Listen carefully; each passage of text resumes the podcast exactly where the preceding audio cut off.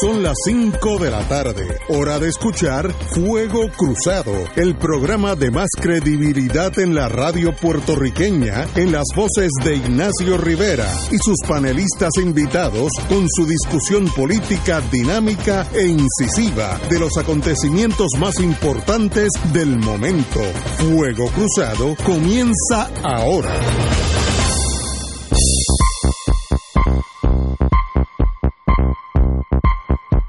Tardes, hoy es lunes 24 de febrero, son las 17.02 horas, aquellos que están en el mundo militar, 5 y 2 minutos para que uno se tranquilice. Estamos aquí eh, con Fernando Martín, mi querido amigo, muy buenas. Fernando. Saludos, eh, eh, eh, Ignacio, igualmente saludo a Paco Catalá que nos acompaña Y el, en la tarde y el de hoy. doctor y, Paco Catalá. y naturalmente al Provo Marshall que está aquí Por la, por la cuestión de as- asegurando orden. Sí, orden. mínimo de la civilización. Paco, buenas tardes. Muy buenas tardes a ustedes y a Bueno. los radioescuchas. Obviamente, yo, yo hoy llamé a los compañeros y dije que el pie forzado es un artículo que salió eh, ayer en el Nuevo Día, un artículo de fondo del amigo don Rubén Berrío Martínez, presidente del PIB, donde yo creo que es excelente eh, eh, ese artículo en el sentido que expone su vida y su dedicación al Partido Independentista puertorriqueño y como estoy rodeado de dos independentistas, mejor foro que este no existe.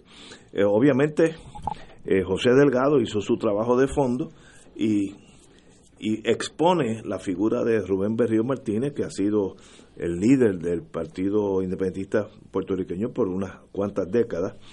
Y lo, lo bonito es, cito, afirma con orgullo que desde unos años facilitó la transición del liderazgo hacia otra generación encabezada por Juan Dalmao, que es el, candidato a la gobernación por el PIB este, este año, la ex senadora María de Santiago y el representante, y el representante Denis Martínez. Marque. Márquez, perdón. Hace unos meses, el pasado 25 de enero, Berrío cumplió 50 años como presidente del Partido Independentista en puertorriqueño y ahora dice que él es un, tiene sentido de humor, presidente honorario, porque ya la juventud se encargó de eso. ¿eh? Y por ahí empieza, y me gustaría hablar con los compañeros que han vivido con él una vida entera. Yo, yo en ese sentido antes pues no tenía mucho contacto con ese mundo independentista. Eh, pero él habla, por ejemplo, que la nacionalidad puertorriqueña es la fuerza que decidirá la independencia política de la isla. Este pueblo es grande y no será asimilado. Y hay otra cosa que quiero que me expliquen los, los, amigos. Es presidente honorario de la Internacional Socialista. Pregunta el que no está en ese mundo, ¿qué es la Internacional Socialista? Vamos ahorita a eso.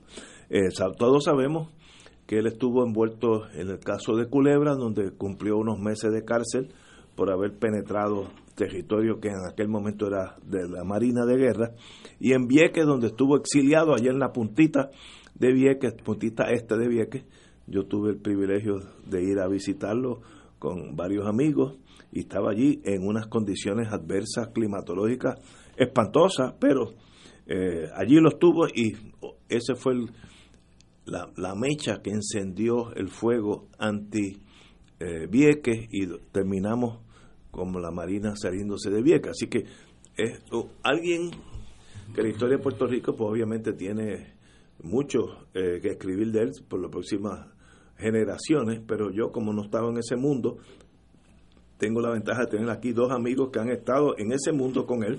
Así que vamos a hablar de Rubén Berrío según ustedes, compañeros. Partamos del, del programa del, del el artículo de la, de, del Nuevo Día y de ahí podemos hablar a otros renglones. Bueno, pues en primer lugar me pareció un buen artículo. Excelente. Claro, confieso desde el principio mi prejuicio. eh, Rubén ha sido no solamente mi amigo, sino mi, mi mentor político y muchas de las cosas de política que yo puedo que yo puedo manejar y entender y aprender, realmente la aprendí eh, cerca de él en todo en todos estos años, así que yo tengo un gran prejuicio eh, a favor de la figura de Rubén, ¿verdad? así que lo, lo digo eh, por delante. Ese artículo es un artículo muy bueno, porque José Delgado no tiene por qué compartir mi prejuicio, que es un gran periodista y una persona muy objetiva y muy seria, y creo que esa entrevista que le hace es una que pone en perspectiva, ¿verdad?, la dedicación de Rubén de tantos años eh, a esta lucha, y en una lucha que es importante decirlo, como se dice en esa entrevista, porque después de todo, contra 50 años presidiendo un partido, eso parece como una eternidad. Pero la realidad del caso es que eso hay que poner en perspectiva primero. Esto no es un partido de ciclos electorales. Eh, Rubén no es candidato a un puesto público desde hace 16 años. O sea, mientras que en los otros partidos, las presidencias de partidos están vinculadas a las candidaturas. Aquí no. Eso hace 16 años que Rubén no es candidato. Eh, se ha venido eh, eh, desarrollando una nueva generación de dirección que, que, ha florecido, a mi juicio, y que vamos a ver esa, ese florecimiento en estas próximas elecciones de una manera, de una manera importante y dramática. Y Rubén, como él mismo señala en ese artículo, cuando él dice presidente honorario, lo que quiere decir es que el manejo del partido de día en día lo hace la generación eh, de los jóvenes. Rubén en esto, en estas luchas de lo que es un movimiento de liberación nacional que tiene una dimensión electoral, pero que es mucho más que eso. Eh, realmente, pues en estas cosas la gente no se retira nunca, ni tiene por qué retirarse. Eh, mientras tienen eh, eh, ánimo y tienen espíritu y tienen voluntad de, combate y tienen que aportar, lo siguen haciendo hasta el día de su muerte. Eso no es solo en Puerto Rico, en todos lados del mundo donde ha habido movimiento de liberación nacional, la gente muere con las botas puestas. Esa es la naturaleza del proceso. Eso no quiere decir que cuando tienen 80 años manejan la institución como la manejaban cuando tenían 50. Va cada vez teniendo un rol más consultivo, un rol más de orientación, eh, pero mientras haya la voluntad de lucha y mientras haya también la fortaleza física.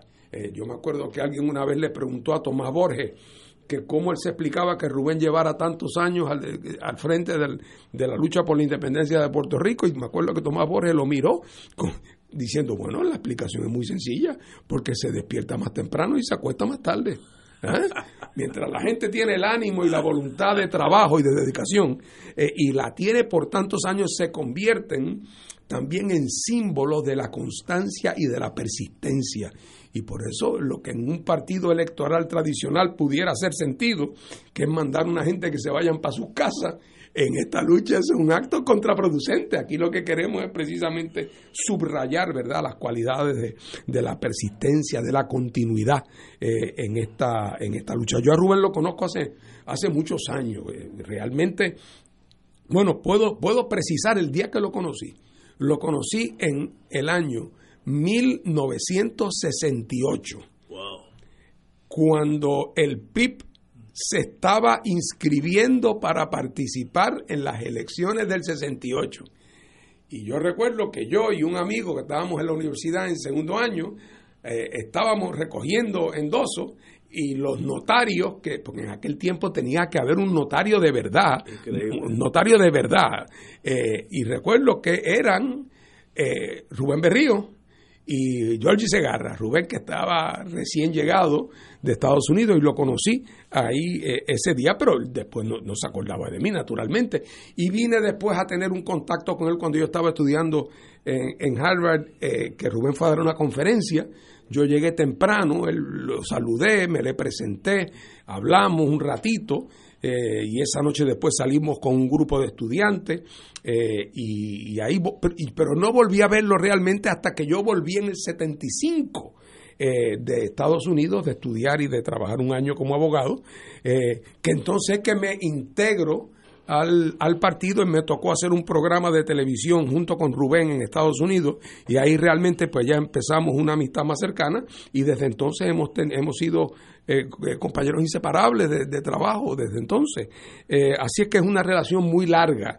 Y, ha sido una relación muy, muy, provechosa y, y, ha sido siempre Rubén en el partido, no solamente fuente de dirección en el sentido intelectual, sino también Rubén ha sido un, un, un, gran motivador. hay mucha gente que ha dado mucho por este país y que lo ha hecho en gran medida porque Rubén los ha motivado, le ha, le ha servido de recordatorio permanente de su obligación. Así que en ese sentido ha ejercido las funciones de liderato en el sentido más pleno de la palabra y además tiene en este momento la gran satisfacción no solamente de ver, en algunos casos con cierta tristeza, que algunas de sus predicciones se están cumpliendo, porque no se alegra de todas, pero, pero que se están cumpliendo y que, se, y que las condiciones que se anticipaban, que serán el preludio de nuestra liberación nacional, eh, empiezan a verse cada vez con más claridad eh, en, el, en el horizonte. Así es que eh, mis felicitaciones a Rubén. Igualmente, compañero. Bueno, a mí lo más que me molesta de lo que ha dicho Fernando y de la entrevista es que ambos me han apercibido de que hace más de 50 años que yo conozco a Rubén Berrío y eso pues eh, me, me, hace tambalear, me hace tambalear un tanto. Pero yo creo que es importante, eh, independientemente de si tú eres independentista o no, independientemente de la opinión que tú puedas tener sobre el político que ha sido eh, Rubén Berrío, pues tratar de eh, identificar eh, sus lecciones. Y ahí me parece que uno de los aportes de, que hizo Rubén eh, fue incorporar en la lucha política de Puerto Rico de manera central la desobediencia civil y la militancia pacífica. Lo hizo en Culebra y lo hizo en Vieques. Pero además, la internacionalización de la lucha por la independencia de Puerto Rico ha sido clave no es Rubén el que la comienza, hay precedentes, pero Rubén fue clave en el vínculo del PIB con la internacional socialista, fue clave también en la latinoamericanización de esa lucha, con sus vínculos con COPAL, con los partidos democráticos de América Latina. Así que eso ha sido clave. Pero eso, eso se conoce más o menos, pero hay otras dimensiones que no se conocen. Eh, y, voy simplemente a contar una anécdota eh, pensando que sobre todo que está aquí el Provost Marshall, que es tan amante de la sección 936 ya desaparecida. Y hay algo que no se sabe.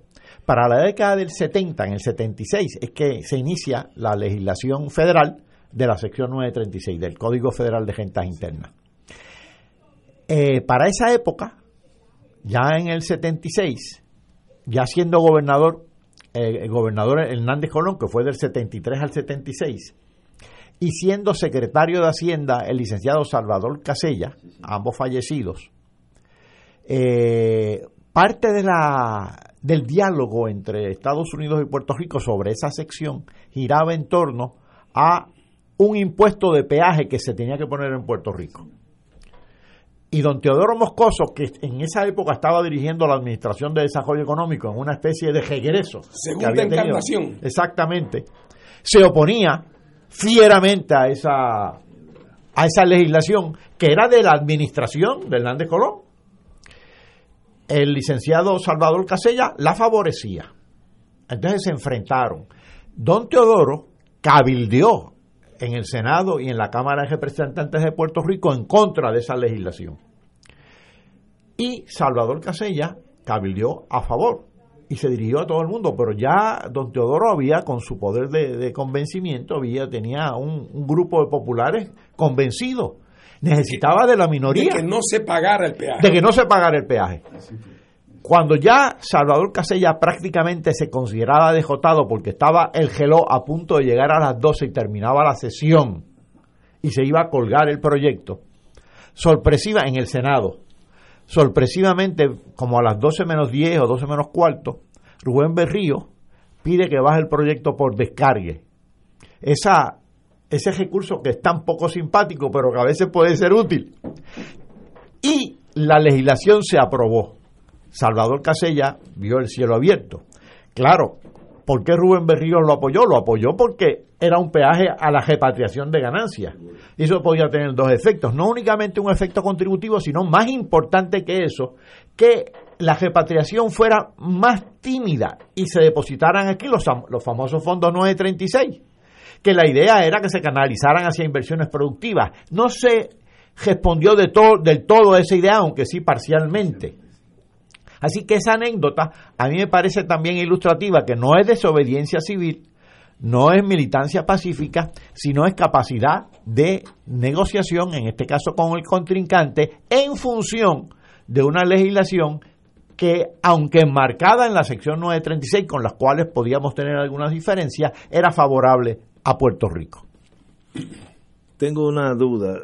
Los, los que nacimos, como decía Néstor Dupré, los que estamos todavía en la Guerra Fría, y según Dupré, yo estoy sentado en la muralla de Berlín, me la obsolescencia de este servidor.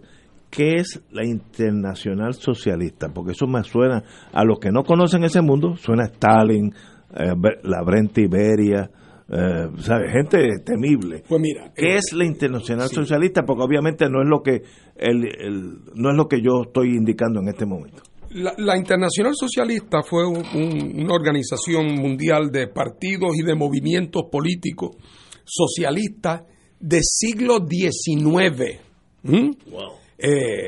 Y esa organización representaba, había partidos marxistas, había partidos eh, socialistas, había partidos socialdemócratas, eh, y era una organización fundamentalmente europea, y estaban los partidos europeos de la izquierda, eh, y en el principio, cuando ya después viene la Revolución Rusa, ocurre un cisma en la internacional. Los partidos comunistas se van a una internacional y los partidos socialdemócratas se van a otra. Pero hasta ese momento habían estado todos juntos. Esa organización luego tiene una fase durmiente durante la década del 30 y después de la Segunda Guerra Mundial la refunda Willy Brandt el canciller alemán, eh, que un, fue, además había sido un héroe en la lucha contra, contra Hitler, había estado en el exilio en Suecia, un hombre de izquierda, no era comunista, pero sí era eh, socialista, eh, y se convierte en el gran dirigente del Partido Socialdemócrata Alemán. Y Willy Brandt lanza la internacional, él hace el relanzamiento de la internacional socialista para que los partidos europeos y la opinión pública europea, que no era de derecha, que, era de centro, pero tirando hacia la izquierda, no se sintiera obligada a que tenía que estar o o, rezando ante el altar de la Unión Soviética o por el otro lado rezando ante el altar de los Estados Unidos, que era lo que, la, lo que la Guerra Fría representaba, esos dos puntos extremos. La Internacional Socialista es un esfuerzo en ese relanzamiento después de la Segunda Guerra Mundial, es un esfuerzo de tener una opinión política que fuera de izquierda, que fuera progresista, que no fuera eh, eh, que no fuera de la línea soviética comunista y que mantuviera una posición de independencia frente a las posiciones norteamericanas.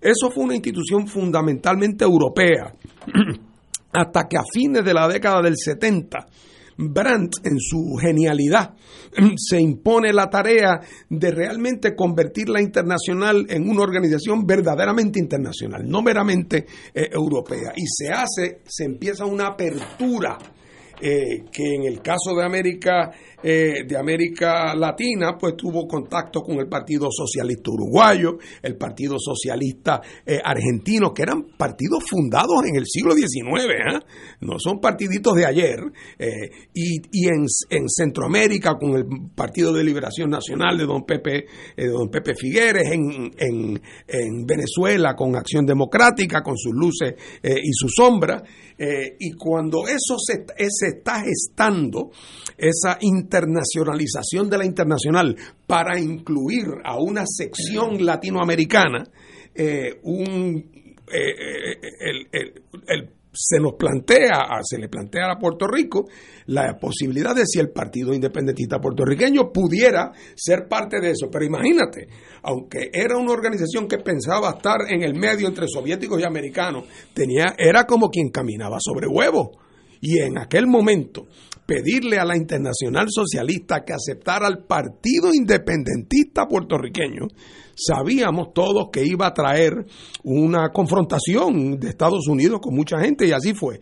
Eh, a nosotros nos apadrinó en aquel momento fundamentalmente eh, eh, Olaf Palme, el el, el, el, primer ministro de Suecia, Felipe González, a quien Rubén había conocido, porque Peña, Peña Gómez, ese gran latinoamericano, se había llevado a Rubén para una reunión de la Internacional. El PIB no era miembro ni nada que se parezca, pero había una reunión en algún un sitio para allá por Canadá, por Vancouver, y Peña se llevó a Rubén, y allí Rubén hizo su trabajo bien hecho, y allí conoció a Palme, conoció a Brandt, eh, y eh, a la hora de la hora, pues se planteó el asunto, se consiguió apoyo entre los latinoamericanos, unos más asustados y unos menos, pero ah, habían algunos que estaban bastante asustados.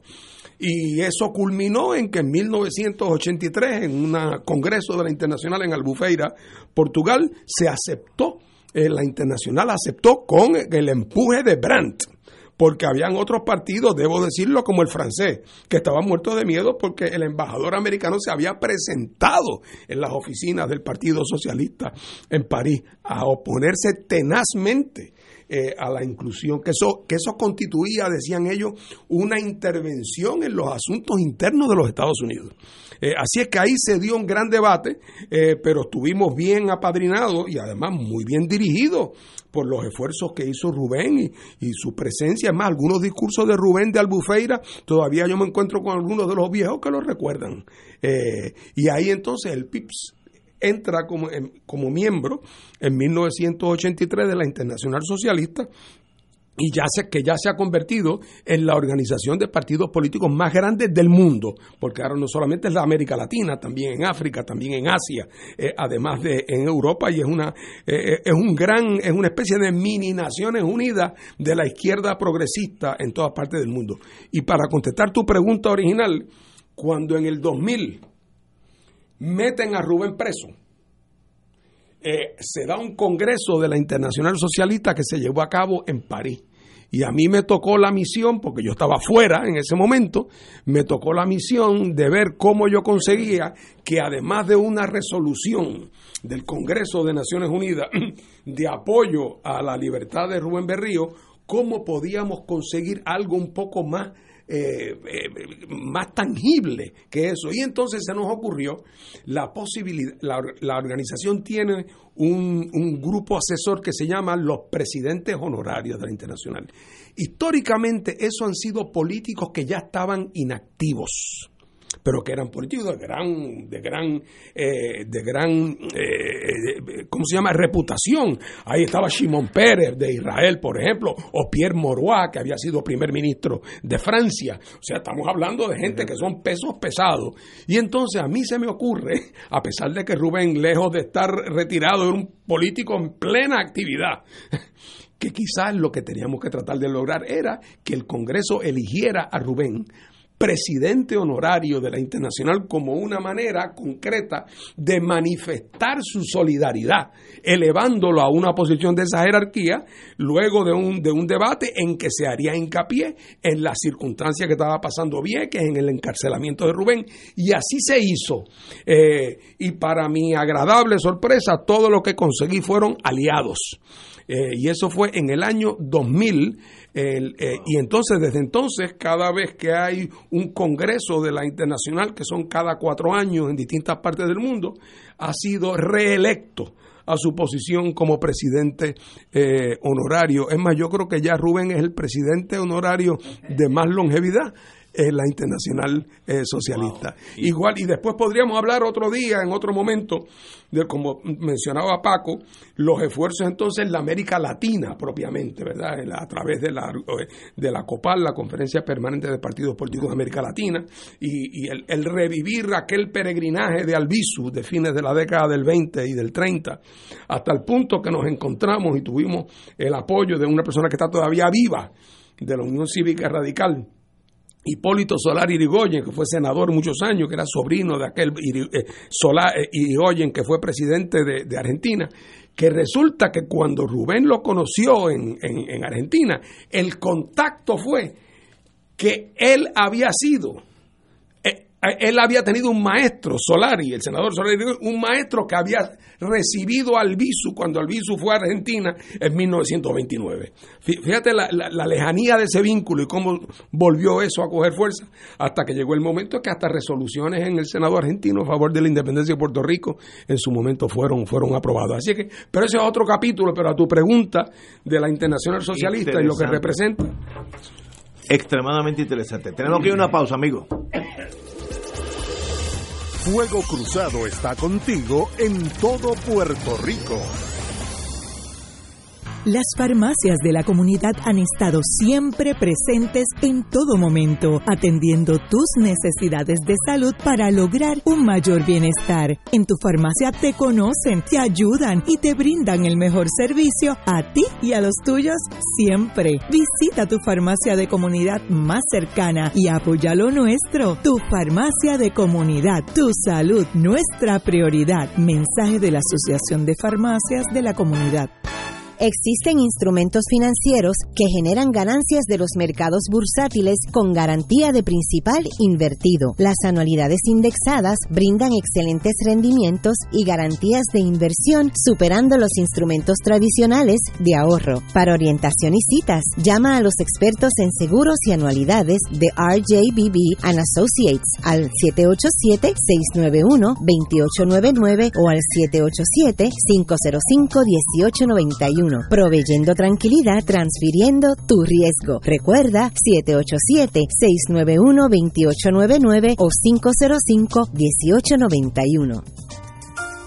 ¡Anímate! Pues queremos invitarte a una experiencia única, a visitar la tierra donde nació, vivió, murió y resucitó nuestro Señor Jesús, que marcará, transformará y desatará un proceso de crecimiento espiritual. ¡Anímate y ven a orar con las Sagradas Escrituras y a tener un encuentro personal con Jesucristo! Pues no somos turistas, somos peregrinos. Podrás celebrar la Santa Misa en los santos lugares y el sacramento de la confesión. No te arrepentirás de ir. Será del 25 de mayo al 5 de junio del 2020. Los precios que te ofrecemos son con las tres comidas diarias incluidas y pasaje aéreo con sus impuestos. Para más información, comunícate al 787-929-4070 o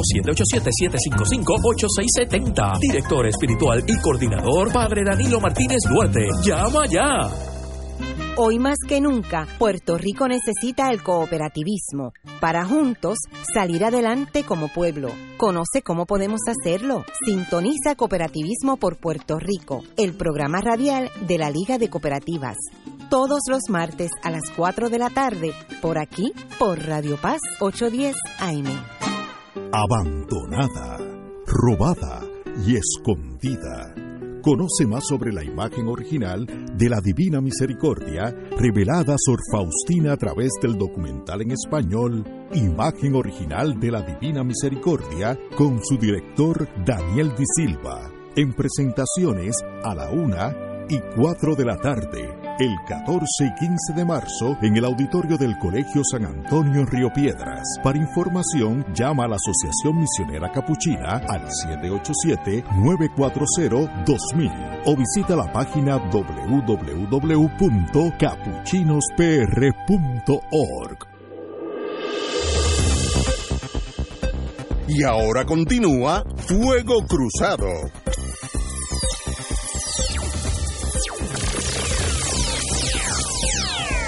Cambiar otro tema, pero antes yo quiero decir, a la que ser padre no es fácil, como todos los que estamos aquí sabemos. Y yo tengo un hijo desde chiquito, le gustó la electricidad y ese mundo que uno desconoce desde chiquitito. Yo me acuerdo una vez que yo era fiscal, llegué a casa y él había cogido un radio y lo había, le había quitado todas las piezas. Yo pensé que mi hijo estaba loco hasta que un doctor que era mi vecino, doctor Fraguana, me dijo, no, no, no, no, es que él piensa diferente a ti, déjalo que siga por ahí porque él va a hacer otra cosa. Y fue otra cosa. Y pasaron años, vive una vida lo más tranquila en, en Plainville, Massachusetts. Y el domingo me mandó una cosa que se siente pues de las sorpresas más grandes que he recibido en mi vida y es winner of the Global Film Festival Award, Los Ángeles. Eh, yo no sé cuándo pasó eso, yo ni veo esas cosas. Y es el Best Music Video. Words Kill, las palabras matan. Performed by Fever Breakers, no sé, qué debe ser los, actores. And directed by Ignacio Rivera. Yo dije, bueno, yo no creo que ese sea yo porque yo no estoy por allá. Me doy cuenta que mi hijo recibió un, una, aquí hay una, como una estatua esa de Oscar, de esa cosa, de eh, directed by Ignacio Rivera, winner Best Music Video. Of course, llamé a mi hijo, me dijo, ¿qué tú has hecho ahora? Para meterte, ¿qué, ¿qué tú has hecho, muchacho? Entonces me explicó que él hizo una, con un doctor que fue el que puso el dinero en Massachusetts, hicieron un video de los problemas médicos que los médicos ven cuando usted está hablando por el teléfono en su carro y le mete al que está al frente o, o se va por un, barranco para abajo. Words kill, las palabras matan. Y entonces él fue el que dirigió esa operación. Y uno dice, pero ¿cómo es posible que los hijos de uno sorprendan a uno tan del loco, que yo le llamaba el loco en mi familia?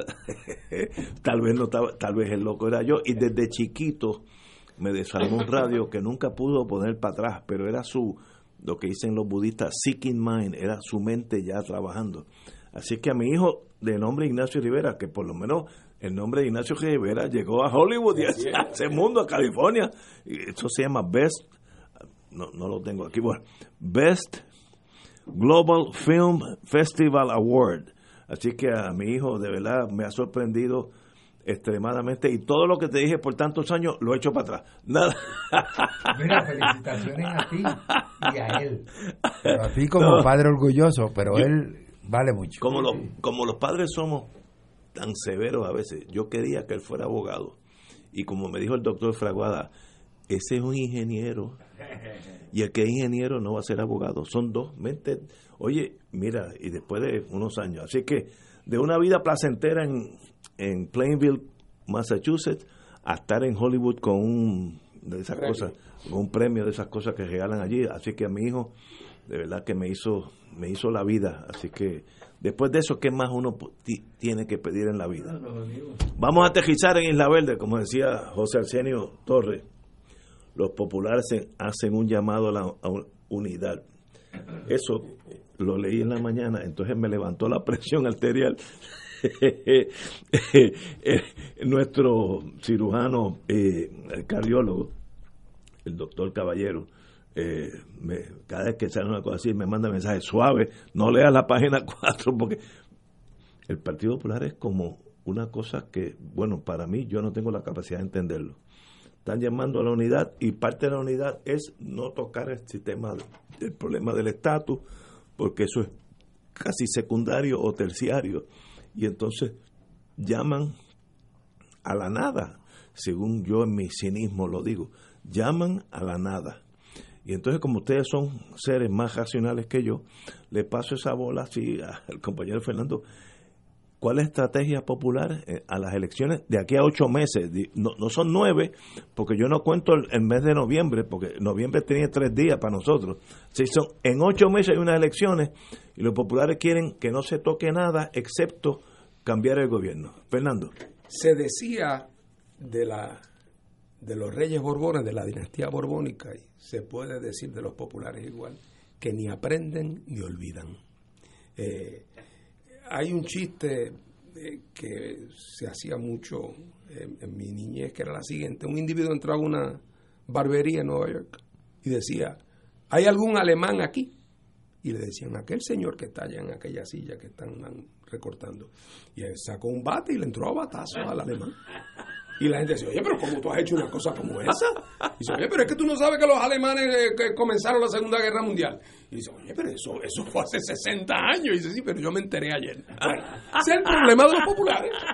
O sea, eh, eh, cuando los populares reúnen a su Consejo General, que son como 400 personas, y entonces la noticia que emerge de ese Consejo General es que el Partido Popular le va a huir al tema del estatus como el diablo a la cruz. Y eso se plantea no como, no como una involución, sino se plantea como un descubrimiento virtuoso. Uno no sabe si reírse o llorar, porque es que ese, ese, es el problema.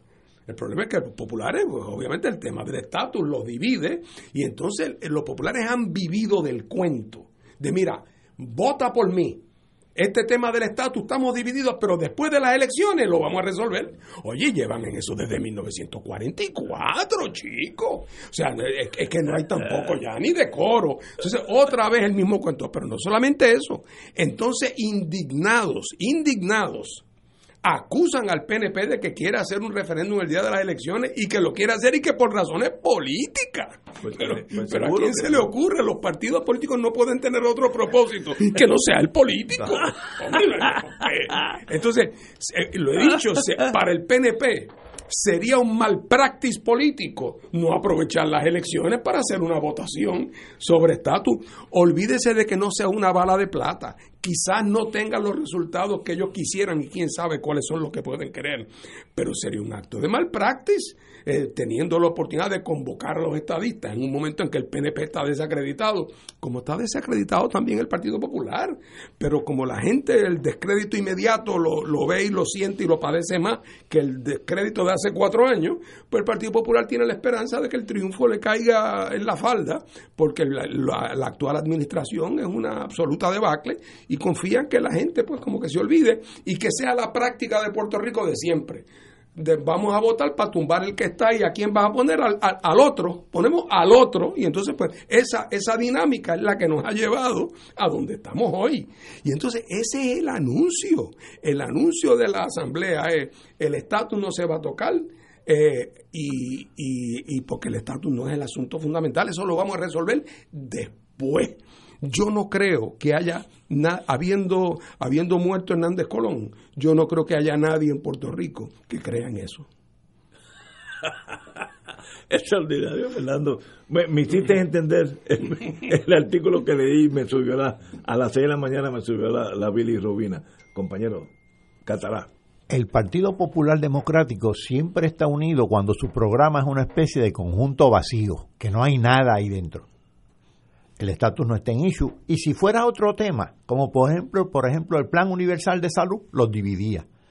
Cuando presenten el plan de salud va a ser una de cal y una de arena, cosa de que con- para conformar a unos y a otros. ¿Tú recuerdas que aquí había consenso hace unos años atrás con relación a un puerto de transbordo que iba a traer industrias satélites?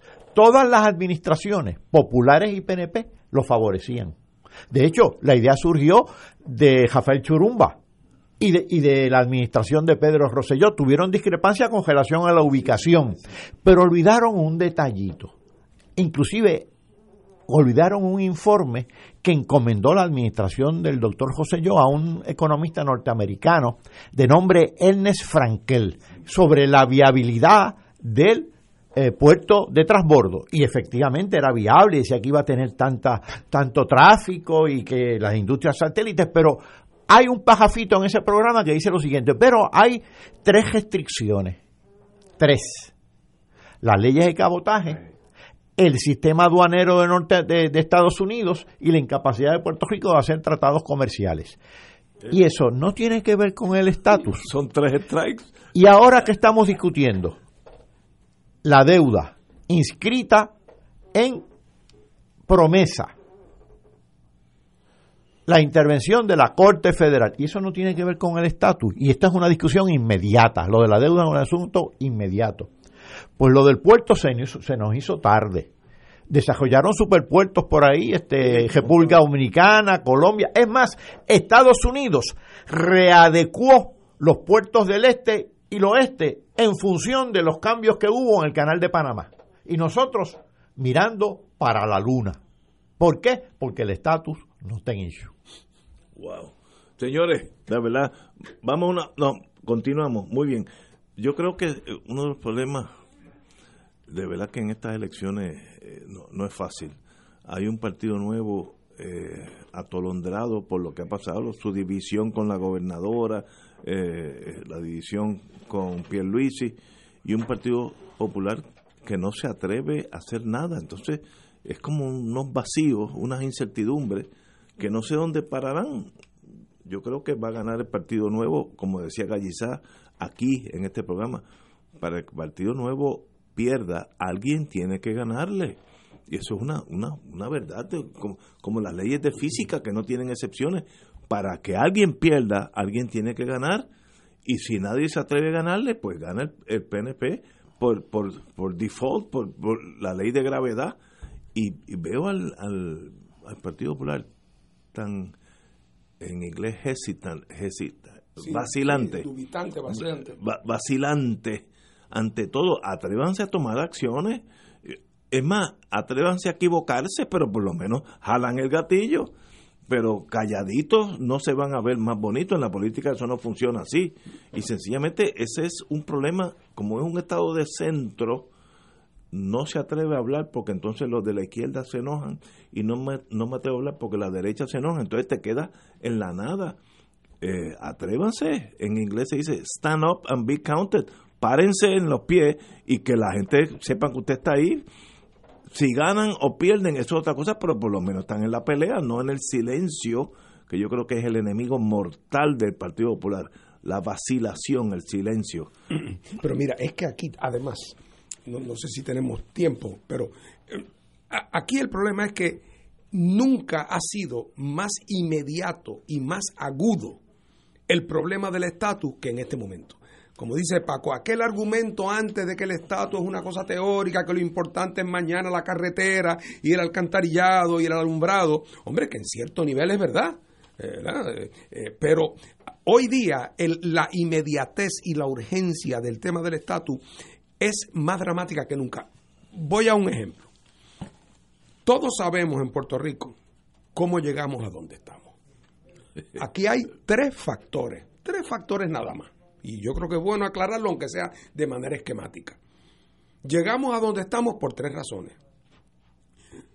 Por lo que significa la condición de limitación de autoridad de la colonia puertorriqueña, combinada con una política americana hacia Puerto Rico de fomentar la dependencia y de impedir el desarrollo autóctono de una economía propia de Puerto Rico.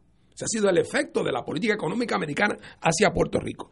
Y a eso se le suma dos partidos políticos que por lo menos en los últimos 40 años se han dedicado a despellejar a Puerto Rico. Lo que no se han robado es porque está cogido, está soldado. La irresponsabilidad no tiene nombre, no tiene nombre de azules y rojos. Esos dos elementos nos trajeron a donde estamos.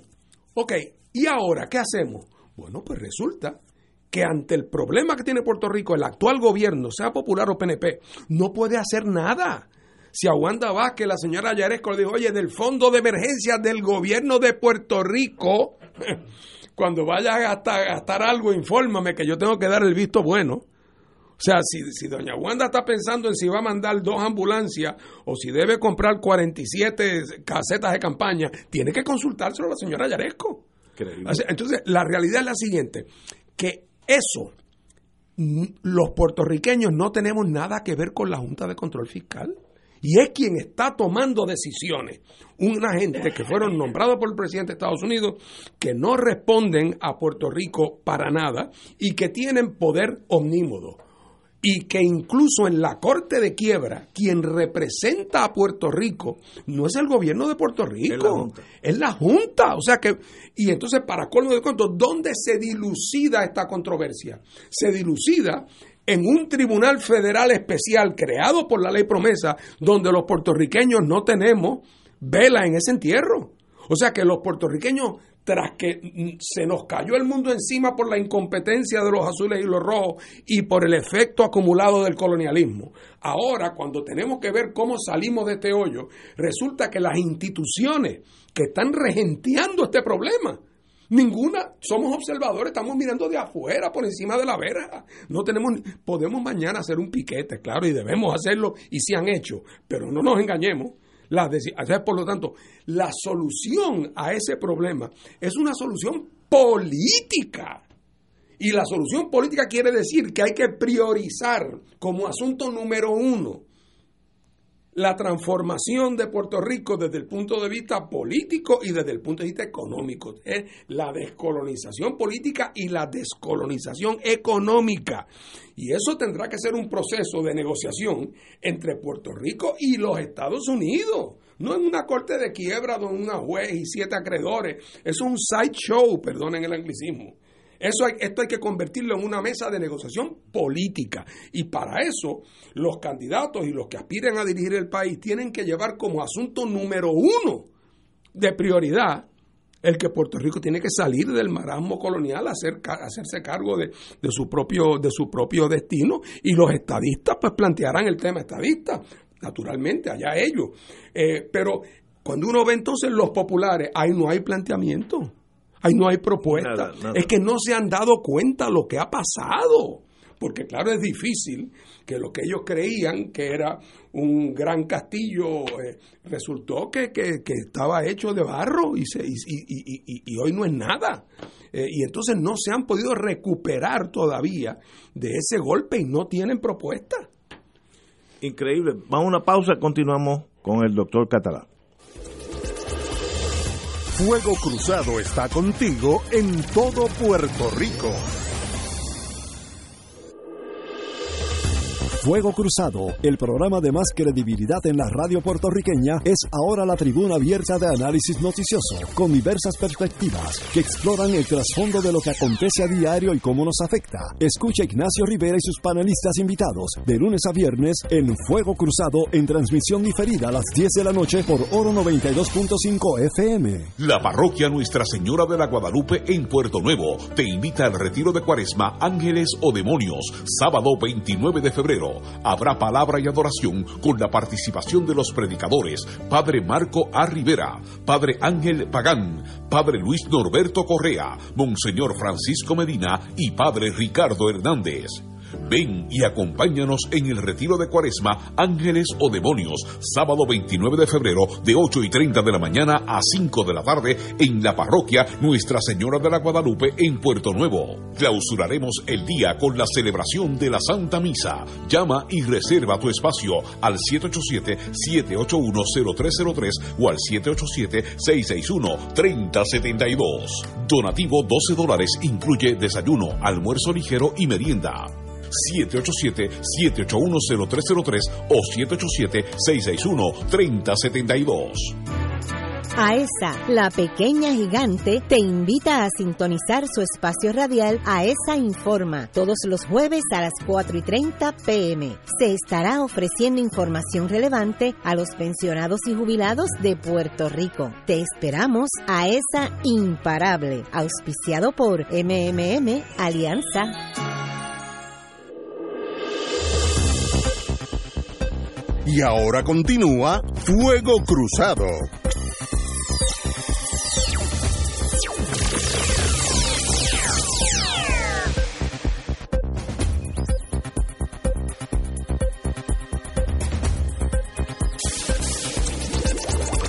Regresamos amigos y amigas a Fuego Cruzado. Estamos hablando de los problemas del Partido Popular, que yo siempre saco una pena que Néstor no esté aquí porque se reía mucho conmigo y yo saco unos, siempre unos cinco minutos para hablar de particular, pero eh, la verdad que ellos generan noticias. Su táctica es no hacer nada y ganar por la ley de gravedad que el mango te va a caer en la falda. Más nada, eso es así de sencillo y así de trágico. Doctor Catalá, diga usted. Tal parece que a la luz de lo que ustedes han estado discutiendo, que el consenso en Puerto Rico se logra en ciertas instancias cuando uno le da la espalda a los problemas. Es decir, vamos a darle la espalda al estatus, tenemos consenso. Darle la espalda al estatus, vamos a darle la espalda al endeudamiento, a la emigración, a las transferencias de fondos federales, porque todo eso tiene que ver con el estatus. Vamos a darle la espalda al comercio, vamos a darle la espalda a todo, y ciertamente hay consenso porque estamos girando en torno a un conjunto nulo. Fíjate lo siguiente, por muchos años en Puerto Rico a la emigración le llamaban una válvula de escape ante la incapacidad de la economía de Puerto Rico. Por muchos años al endeudamiento de Puerto Rico también se le llamaba un recurso una, una, una especie de válvula de escape también ante la incapacidad de la economía de Puerto Rico y de la estructura financiera de Puerto Rico. Por muchos años, las transferencias federales fueran otorgadas o fueran devengadas, se consideraban como una especie de privilegio. ¿Y qué cosa? Ahora la emigración la estamos viendo como un problema porque ha provocado una disfuncionalidad en la estructura demográfica de Puerto Rico. La población se está reduciendo, pero no únicamente se está reduciendo porque la gente migra, sino porque la tasa de mortalidad es más alta que la tasa de natalidad, porque los que migran son los que son potencialmente padres. Por lo tanto, aquí la tasa de natalidad baja. Así que la válvula de escape ahora se ha convertido en lo que siempre fue, reflejo de un enorme problema social y económico en el país. ¿Y el endeudamiento? Pues por lo mismo, el endeudamiento en qué se ha traducido? Se ha traducido en una pieza que nos está ahogando. Se ha traducido en promesa, en lo que describió hace unos minutos Fernando cuando estaba describiendo toda esa intervención de la Junta de, eh, de la Junta de, de Supervisión o de la Junta de Control Fiscal, que es el gobierno efectivo ahora en Puerto Rico. Nombrado por el presidente y el Congreso, pero financiado por los puertorriqueños, eso sí. ¿Y en qué se han convertido las transferencias federales? Bueno, hay unas que son otorgadas, que son producto de nuestra cotización, como el Seguro Social, que son las más. Pero las otras, ¿en qué se han convertido? Pues se han convertido en una especie de adicción a la ayuda, como si esa adicción fuera a resolver los problemas del país. La ayuda adictiva, la ayuda que se torna en crónica, es precisamente la que no resuelve los problemas. La ayuda que resuelve los problemas, ayuda efectiva, es la que se torna innecesaria. Y no hacemos nada para que se torne innecesaria, porque para que se torne innecesaria hay que desarrollar al país. Y desarrollar al país significa no únicamente confrontarse con esos problemas, uno a uno, sino confrontarse con lo que los vincula al problema del estatus también. Y nada de eso se resolvió en esa reunión que tú estabas citando en la, de la prensa del gran consenso que hay en el Partido Popular sobre el estatus no tengo. Hay otro artículo de, en negocios el sábado y como yo tiendo a reírme de la vida, pues tal vez me reí, tal vez no era para reírse. La economía de Puerto Rico podría recuperarse a fin de año si llegan los fondos federales. Yo no creo que en el mundo entero, usted pueda leer un periódico en el mundo entero, donde ese país, el que sea, diga, la expectativa mía económica depende de que me lleguen los chavos de otro país.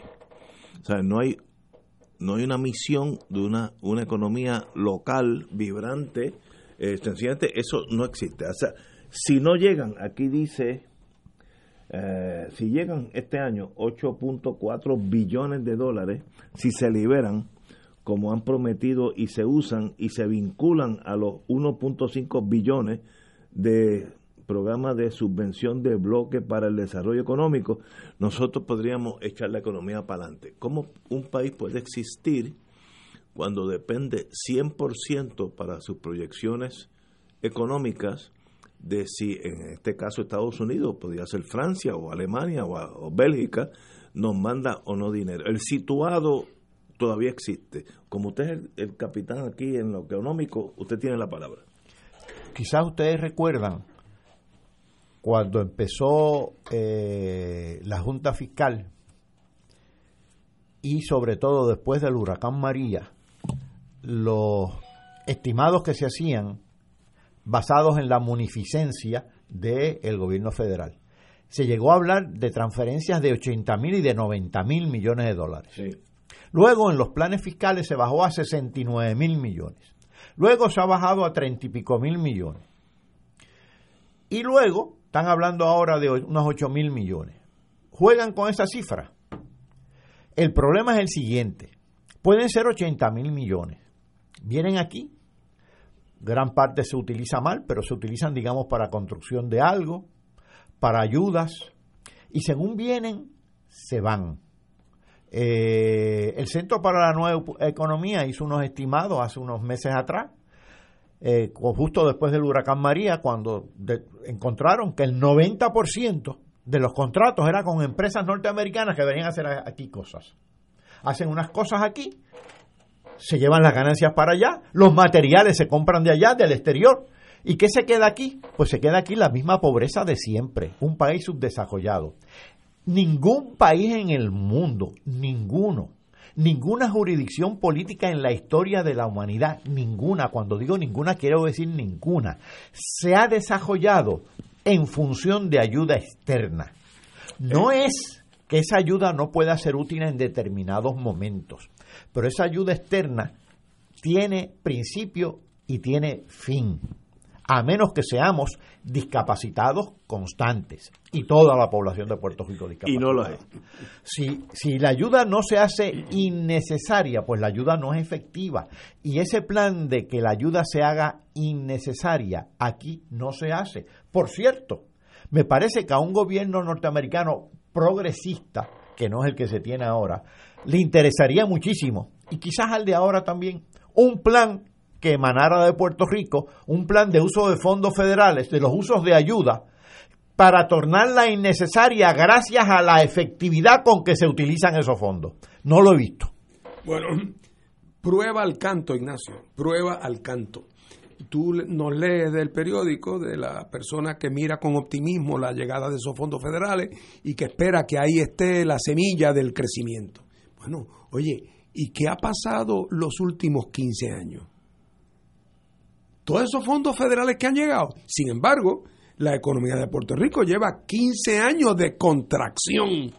Bueno, pues evidentemente, ah, que es que los fondos federales del año que viene pueden ser más porque son los de María. Ah, bueno, pues mira, si eso es así, lo único que nos queda es poner toda nuestra esperanza en que el próximo huracán no sea de categoría 4, sino 5 y que venga todos los años. Casi entonces, todos los años, tendremos la esperanza de que cuando lleguen los fondos federales, nuestra economía crecerá. Pero es lo que dice Paco. Mira, si ahora vienen los fondos CDBG, que sí, cuánto. ¿Por qué? Porque el huracán me llevó el techo, me llevó cuatro ventanas. Bueno, pues yo, si me dan ese dinero, yo voy a poner cuatro ventanas y voy a arreglar mi techo, naturalmente. Muy bien. Eso es muy bueno que pase. Efecto sobre la economía. Bueno, a un señor se ganó unos chavitos porque me puso las cuatro ventanas. Yo compré las ventanas, acabó siendo eso, compradas en Estados Unidos o con aluminio traído de Estados Unidos. Eh, y entonces, una vez que gasté, una vez que repuse las ventanas, pues se acabó. Entonces, pues resulta que ese, y entonces multipliquemos eso por cientos de miles de familias en Puerto Rico, a uno le arreglan una cosa, a otros le arreglan el otro, y entonces eso qué es? Eso momentáneamente, ese dinero corre, ¿verdad? Corre no una larga distancia, porque el peso que se gasta en Costco esa noche está depositado en Nueva York. Esa misma noche. Costco lo que deja aquí es únicamente el salario, no deja más nada. Pero no, así es que es, como dicen los españoles, es pan para hoy y hambre para mañana. Por eso es que después de 800 años que llevamos de fondos federales, Estamos dando para atrás, a pesar de que los fondos federales cada vez son más, porque es que no han sido invertidos como parte de un proceso pensado y diseñado para crear un crecimiento sostenido que nos libere de la dependencia. Entonces, pues, nos, nos pagan la compra, Ignacio. Eso es lo que hacen, nos pagan la compra. Cosa bendito, yo no me opongo a que el que tenga hambre coma, no faltaba más. Esa es la responsabilidad de cualquier gobierno. Ahora no faltaba más que también seamos colonia americana y que se desentiendan de la pobreza en Puerto Rico cuando es su responsabilidad también. Pero poniéndose a un lado, el rol, lo que queremos no es que les paguen la compra. Lo que queremos es que tengamos condiciones para poder desarrollarnos como país. Y eso, el Partido Popular y el PNP se han ganado la vida políticamente por 40 años erigiéndose en quién es que va a traer más. Y todavía los estadistas dicen que cuando venga la estadidad, entonces sí que van a venir, chao. Porque esa compra que ahora son dos bolsas, van a ser tres bolsas. Y los populares que no se quedan atrás, porque ahí eso es la cara de latón, los populares le dicen a los americanos, oiga, para que ustedes no tengan que tener dos senadores y cinco representantes de Puerto Rico, dennos los chavitos como si fuéramos estados Y así entonces la presión para la estadidad se amaina, ustedes no tienen problema y nosotros podemos prometer aquí que va a haber cubierta de programas federales, paridad le llaman ellos. Y en el fondo jugando con lo mismo cuando todo el mundo sabe o debería saber que aquí cada vez ha habido más fondos federales en los últimos 50 años y la economía de Puerto Rico lo que ha hecho es perder vitalidad. Una tragedia. Yo yo estoy en Puerto Rico por la 976. La, la 976 yo trabajaba para General Electric en Estados Unidos, en Connecticut, y ellos me transfirieron para acá porque yo era el único que hablaba español en el grupo. Dijeron, ¿tú hablas español? E, ellos no sabían si yo era filipino, de Nueva México. ¿Tú hablas español? Para Puerto Rico. Pero en aquellos entonces GE tenía aquí 21 plantas, hoy tiene 3.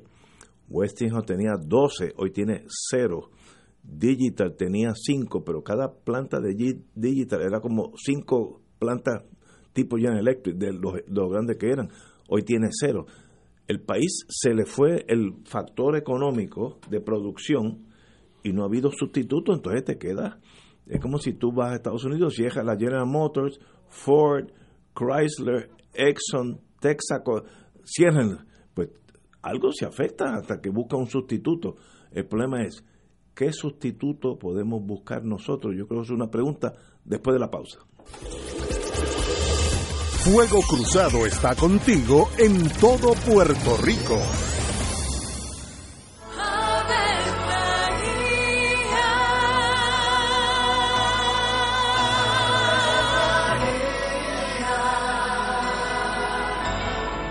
El ángel del Señor anunció a María. Y ella concibió por obra del Espíritu Santo. Dios te salve María, llena eres de gracia, el Señor es contigo. Bendita tú eres entre todas las mujeres, y bendito es el fruto de tu vientre Jesús. Santa María, Madre de Dios, ruega por nosotros pecadores, ahora y en la hora de nuestra muerte. Amén. He aquí la esclava del Señor. Hágase en mí según tu palabra. Dios te salve María, llena eres de gracia, el Señor es contigo. Bendita tú eres entre todas las mujeres y bendito es el fruto de tu vientre Jesús. Santa María, Madre de Dios, ruega por nosotros pecadores, ahora y en la hora de nuestra muerte. Amén. Y el Verbo se hizo carne. Y habitó entre nosotros. Dios te salve María, llena eres de gracia, el Señor es contigo. Bendita tú eres entre todas las mujeres, y bendito es el fruto de tu vientre Jesús. Santa María, Madre de Dios, ruega por nosotros Ruega por nosotros, Santa Madre de Dios. Para que seamos dignos de alcanzar las promesas de nuestro Señor Jesucristo. Oremos. Derrama, Señor, tu gracia sobre nosotros, que por el anuncio del ángel hemos conocido la encarnación de tu Hijo, para que lleguemos por su pasión y su cruz a la gloria de la resurrección, por Jesucristo nuestro Señor. Amén. Gloria al Padre, al Hijo y al Espíritu Santo. Como era en un principio, ahora y siempre, por los siglos de los siglos. Amén. Ser rotario es dar de sí, con amplitud, sin anhelo de recompensa del cielo, antes de pensar en sí. Mensaje del Club Rotario de Río Piedras. Aquí la llama se enciende cada tarde a las 5 porque escuchas Radio Paz 810 AM, WKBM San Juan y retransmite en diferido WOROFM Corozal San Juan, la Casa de Fuego Cruzado, el programa de más credibilidad en la radio puertorriqueña.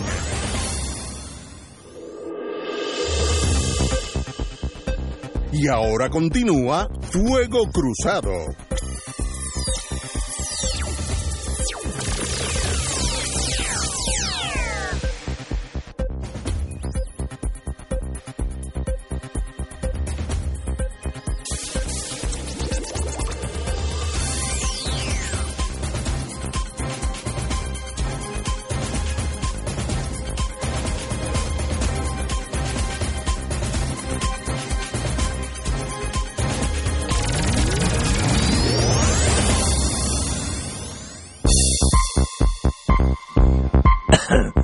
Regresamos, amigas y amigas a Fuego Cruzado. Estamos hablando de la precaria situación económica de Puerto Rico.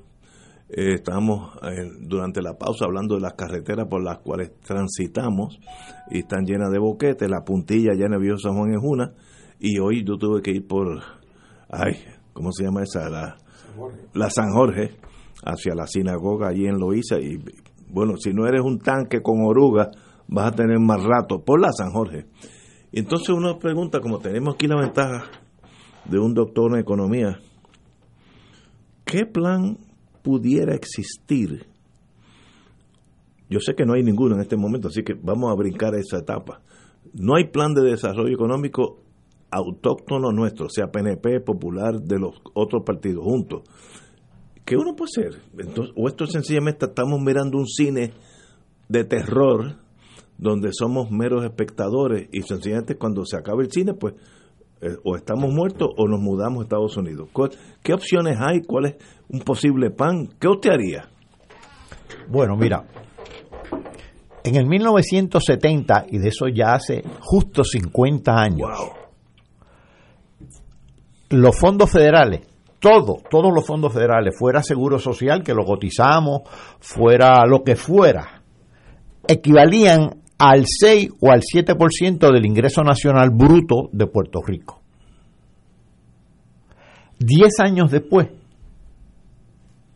equivalían al 24%. ¿Y qué pasó entre el 70 y el 80? ¿Cómo es posible? Porque en la, década del 70 se aprobó la sección 936. En la década del 70 empezaron un montón de programas federales que fueron los que viabilizaron ese aumento de las transferencias federales. Y en la década del 70 y del 80 fue aumentando bastante, dramáticamente, los gastos del gobierno local. En parte por endeudamiento, no tanto como aumentaron luego en el siglo XXI. ¿Qué pasó? ¿Qué estaba pasando? Y en veintipico por ciento se quedó el, coeficiente de los fondos federales sobre el ingreso nacional bruto hasta el día de hoy. A veces pasa, sobrepasa esa marca cuando vienen fondos especiales con motivo de, de María o de algún huracán o de alguna, algún desastre. ¿Qué pasó? Bueno, ¿qué pasó? ¿Qué ha pasado aquí? Piensa en la manufactura en Puerto Rico. Primero eran textiles y ropa. ¿Y cuándo se fueron? Ah, bueno, cuando Estados Unidos bajó los aranceles y no, no, se pudo sostener la competencia de los asiáticos. Entonces vino la cuestión del petróleo en la década del 60 y todavía en el 70. Las petroquímicas. La Corco, la, Philips. Que decían que iban a crear 100.000 empleos directos. Nunca pasaron de 12.000. ¿Y qué pasó con eso? Porque ahora lo único que hay es un pueblo fantasma allá en la Corco. ¿Qué pasó? Ah, bueno, que eso fue un cálculo a base del precio doméstico del petróleo de Estados Unidos que estaba por encima del precio del, del petróleo a nivel en el mercado internacional. Cuando esa ecuación se cambió, la industria del petróleo aquí se desplomó, porque estaba dependiendo de una materia prima que no producimos, cuyo precio está muy expuesto a la volatilidad política para empezar era un disparate en ese sentido. ¿Y qué montamos después? Ah, la farmacéutica. No digo que la farmacéutica exclusivamente, porque había también empresas de instrumentos científicos que todavía las hay, sobre todo cobijadas por las 936. De ahí es que viene la gran expansión de la farmacéutica, aunque había algunas anteriormente. ¿Y qué ha pasado con eso? Pues que el gobierno federal eliminó la sección 936. Y la sección 936 estaba montada en algo bien sencillo. Era, tenía dos pilares. Una, un crédito que daba el gobierno federal, aparte de la exención que dábamos aquí localmente, un crédito por concepto de la ganancia activa. ¿Qué es la ganancia activa? Pues los beneficios que obtenía la operación de la empresa. Pero también había un segundo pilar, que era un crédito que daban por los beneficios pasivos. ¿Qué eran esos beneficios pasivos? Es decir, lo que derivaban los depósitos o las inversiones financieras aquí en Puerto Rico, los intereses que derivaban, podían ser repatriados con crédito tributario allá. Así que eran dos instrumentos. Esos dos instrumentos desaparecieron. Así que las fábricas han ido disminuyendo o desapareciendo y los fondos federales, esos se fueron, hace, digo, los fondos 936 eh, se fueron hace rato. Así que siempre ha habido un factor exógeno que ha matado la iniciativa aquí. ¿Por qué? Porque siempre hemos estado dependiendo de ese factor exógeno. Primero, dependías de, un, de, de los diferenciales salariales y del acceso privilegiado al mercado norteamericano. Ese acceso privilegiado se acabó gracias a los tratados comerciales. Después dependías de un diferencial en precios en el mercado internacional y en el mercado de Estados Unidos. Y eso se acabó con la OPEP. Y después dependías de una sección de un código contributivo de otro país, es decir, Estados Unidos. Y eso se acabó también. Así que nunca, nunca se construyó la economía sobre bases sólidas. Pues ese plan, para empezar, lo que tendría que tener es construirlo sobre bases sólidas. Ah, buena idea, por ejemplo. La del superpuerto era buena idea. ¿Y por qué no se materializó? Estaba el plan hecho, estaba el estudio de viabilidad. Es más, se empezaron hasta a contratar posibles operadores, hasta, de, hasta de Singapur. ¿Y qué pasó? Pues no teníamos los poderes, las leyes de cabotaje, el sistema aduanero norteamericano, cuya reglamentación es aplastante, no tanto las tarifas arancelarias. Así lo decía el informe de Frankel, el que comendó el gobernador Pedro José ¿Y qué te parecería? Y es buena idea, lo han propuesto empresarios aquí, ya que tenemos todavía, todavía algunas empresas farmacéuticas, la infraestructura, tenemos la capacidad, hay buenos empleados, biólogos, microbiólogos, ¿Qué te parecía transitar hacia la producción de genéricos, no de marca, de genéricos, que es el 70% del mercado de medicinas en el mundo? Pues se debería hacer. Lo está planteando alguien, se ha planteado, lo plantearon unos empresarios, pero eso se ha muerto. Quizás como aquí nada, es que no es que el estatus no esté en issue. Nada está en issue, nada. ¿Y qué te parecería? ¿Qué te parecería una agricultura moderna. No se trata de cortar caña con un machete. Vinculado, vinculada a una industria moderna de procesamiento de alimentos, orientada no únicamente a suplir el mercado local, sino a la exportación. Bueno, ahí habría muchos problemas. Es viable, pero las tarifas arancelarias, esto, lo otro, el desplazamiento, porque con eso en, en, el mundo se practica lo que se conoce como comercio manejado. Tratado libre no hay en ningún lugar, es comercio manejado, que tú liberas unos renglones, le pones trabajo a otros, es, es, un juego. Por ejemplo, eh, en el Tratado Libre de Comercio, eh, México protegió el tequila para eh, señalar algo que todo el mundo conoce. Así que hay, hay posibilidades. Singapur no tiene agricultura. Ninguna. Si lo que tiene son, son 700 kilómetros cuadrados. ¿Y qué ha hecho para suplir eso? Pues ha hecho mucha investigación agronómica. ¿Y qué hace? Vende sus servicios agronómicos a los países que le suplen alimentos. Tan sencillo como eso. Acaba de firmar hace unos años un tratado sobre eso con Cuba. ¿Por qué? Porque Cuba tiene tierra. Y este Singapur tiene ese conocimiento agronómico que le da mucha prioridad. Un país que no tiene agricultura es experto en agricultura. Eso es pensarlo bien. Pues Puerto Rico podría hacer cosas similares partiendo de una ventaja comparativa que tiene. Tenemos el Colegio de Mayagüez, tenemos estaciones experimentales, tenemos servicios de extensión agrícola, pues vamos a usarlas de verdad. ¿Sabes dónde está el mejor plan quizás? Que está olvidado, menos por algunos de nosotros. En los programas de transición del 89 al 91 que preparó eh, el Congreso de Estados Unidos y el Partido Independentista puertorriqueño. Digo el Congreso de Estados Unidos porque hay una legislación ahí que no se aprobó, obviamente no pasó ni del comité, pero hay unos parámetros. Y ahí había políticas de uso de fondos federales. Había ahí había transición, porque de todo, en, última instancia, ¿qué es la vida? Una transición. Hay un poema de Jorge Luis Borges donde se pregunta por qué la gente celebra la Avenida del Año Nuevo. Bueno, lo celebra porque están esperando algo, siempre quieren una sorpresa, por eso se hacen muchísimas promesas, algo que no tienen están siempre en esa búsqueda, algo que no tienen, hasta que un buen día se dan cuenta que lo que dicen no tener, lo tienen, porque la, lo que están buscando realmente es la búsqueda, la vida en la búsqueda.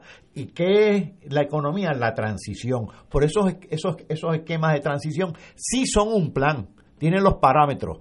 se hicieron hace 30 años, justo hace 30 años. Tienen vigencia, si se alteran, claro, se han alterado los parámetros. Uno de los parámetros que se ha alterado dramáticamente durante esos 30 años es que eh, para esa época las 936 se veían para la transición como una especie de problema. Pues Estados Unidos las eliminó. El otro problema era el militar. Eh, cuando uno hablaba de que liberan a Vieques o que saquen a Rubel Road, eso era un, un, obstáculo imposible. Pues se encargaron también de eliminarlo. Así que ahí hay unos esquemas. Que ha eliminado? ¿Por qué Puerto Rico no tiene la vitalidad que tenía en el 70? Porque el mundo cambió y Puerto Rico se ha empeñado en no cambiar. En el 70 no había la revolución eh, en la información en la transportación que tenemos ahora. Hoy día se han impuesto los sistemas de producción flexible y no la producción en masa, lo que viabiliza los mercados pequeños, por cierto. Entonces, ¿sabes cuántos tratados comerciales había cuando nosotros discutíamos los planes de transición en el, en el 1989-90? Seis o siete. Hoy se cuentan por cientos los tratados comerciales bilaterales. El mundo cambió y nosotros. El mundo se alteró dramáticamente y nosotros nos empeñamos en que el mundo no ha cambiado y nos empeñamos en utilizar una consigna, por lo menos algunos se empeñan en utilizar una consigna que data de la década del 40, que es el estatus no issue. Pero si yo fuera apostador, y yo lo soy en el sentido político, apostador de botellas de vino y gano porque yo no apuesto con el corazón, apuesto con lo que estoy viendo. En, en noviembre 3 va a ganar uno de dos partidos, o el Partido Nuevo, que lleva la de ganar, o el Partido Popular, que puede sorprender. Vamos a asumir que ganaron los dos, inarguendo, ya ganaron los dos, tienen 100% de la, del Senado y la Cámara, los dos. ¿Qué pasa? hay un plan. Natalia Yaresco tendrá un nuevo ayudante. O sea, hay dos personas que aspiran a ser ayudantes. De, no cuento a Juan, porque Juan no va para ser ayudante de la Yaresco, Juan va para virar la mesa. ¿Mm? La idea es, Juan quiere encabezar el reclamo de independencia y transformación de este país. Pero mira, yo, quería comentar, antes de pasar a eso, yo quería tú, dos cosas. Tú has dicho muchas veces, y, sé por qué lo dice, que no hay plan, que nadie propone nada. Yo quiero decir humilde y modestamente que nuestro partido hace 30 años que viene haciendo planteamientos. Estoy, yo estoy hablando de los partidos mayoritarios. incluso ahí no hay plan. Paco ha escrito muchas veces, Paco ha escrito libros. Claro, las propuestas de nosotros, aunque no son aunque no es únicamente que la independencia es la salvación, porque ese no es no es el planteamiento, muchos de esos planes para su plena para su pleno florecimiento requieren de las herramientas de la independencia. Pero te quería hacer un comentario sobre la General Electric. Eh, tú dices con toda razón que aquí llegó a haber 21, 21 plantas. de General Electric, empleaban mucha gente. 11.300 La pregunta es, ¿qué dejó Nada. General Electric en nada. Las tiendas, las plantas vacías. Y eso no es culpa de General Electric, porque ese es su trabajo.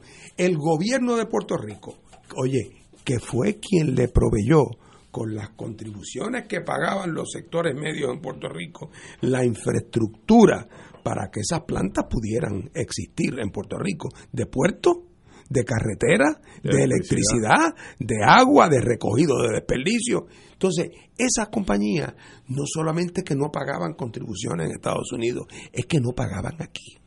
Entonces, uno hubiera pensado con la ingenuidad que me caracteriza, que si, oye, si la 936 dice que no tienes que pagar en Estados Unidos, una de las cosas buenas de esa sería que entonces quizás puedes pagar un chipito aquí como no tiene que pagar allá, pues entonces tengo un espacio, algo, un, espacio menos. que lo que quiero decir es que ese momento donde hubo el florecimiento de la 936, porque llegó el momento donde esa disposición en efecto le permitía tomar eh, eh, eh, sus ganancias las podía tomar como un crédito. Fíjate qué cosa absurda. Las ganancias se tomaban como un crédito allá en la planilla de tal manera que no pagaba eh, eh, y entonces además te permitían todo el racket del transfer pricing y del pago por las patentes y todas esas cosas que no que eran en cuanto al pueblo de Puerto Rico concierne fundamentalmente artificiales.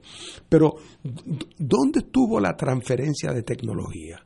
¿Dónde están las fábricas en Puerto Rico que hoy producen algunas de las cosas que quizás la de la General Electric produjo en algún momento.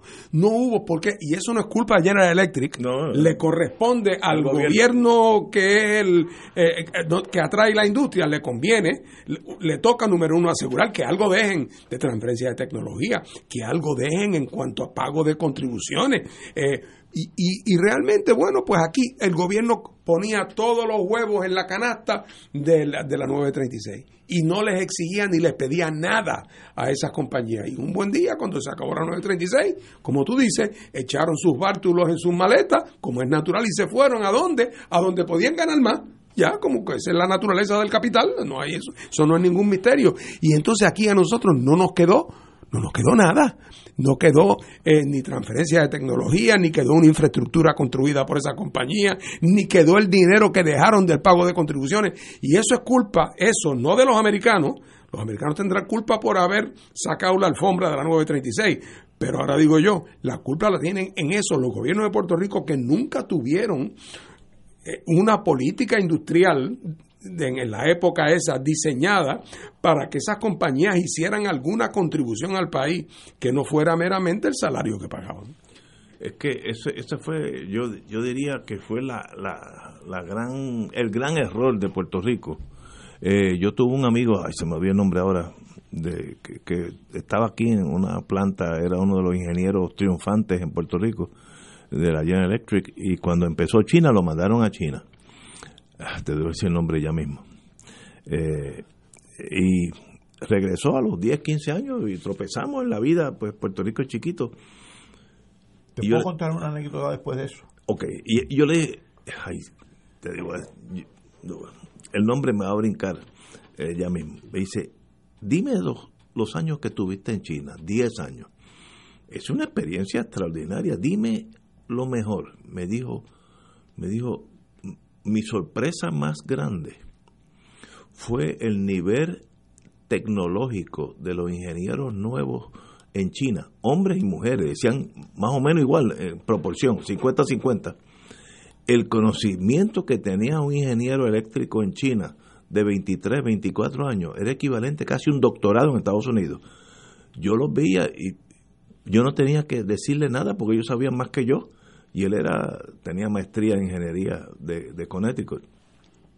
Dice, la inversión de China en el capital humano, que nadie se dio cuenta, tiene que haber sido extraordinario para un día llegar a, un país que llegan los ingenieros de General Electric y sabían menos que una nena de 23 años. Pues alguien planificó un China, donde lo vemos de aquí a 50 años. Vamos a empezar hoy vamos a eh, eh, eh, tener los mejores ingenieros del mundo, los mejores doctores, lo que sea. Y yo no veo nada de eso aquí, nada, nada es cero. Entonces, uno cae en una depresión, gracias a Dios por el coña, que eso, eso siempre por la noche a, mitiga, pero es que no hay plan, no, no hay plan. Ese plan que me dijo ahí, te digo, ya mismo me sale el nombre del ingeniero, extraordinario amigo. Eh, ese plan que dijo, cuando yo llegué a China, yo pensé que yo iba a enseñar ingeniería eléctrica. No, yo estaba para que me enseñaran a mí. Gente de 23, 24, 25 años sabían más que yo. Obviamente, hay un ciclo de enseñanza porque había un plan. Sin, sin ese plan, pues tal vez tú estás enseñándole a los muchachos capacitados de Puerto Rico cosas que no son valiosas para el mundo moderno. Entonces, hay un desfase entre la UPR, que es la principal universidad, y, el mundo real. Hay un plan, alguien está a cargo de examinar eso. Yo no soy experto en ese mundo, pero alguien está mirando eso. Continuemos, compañero.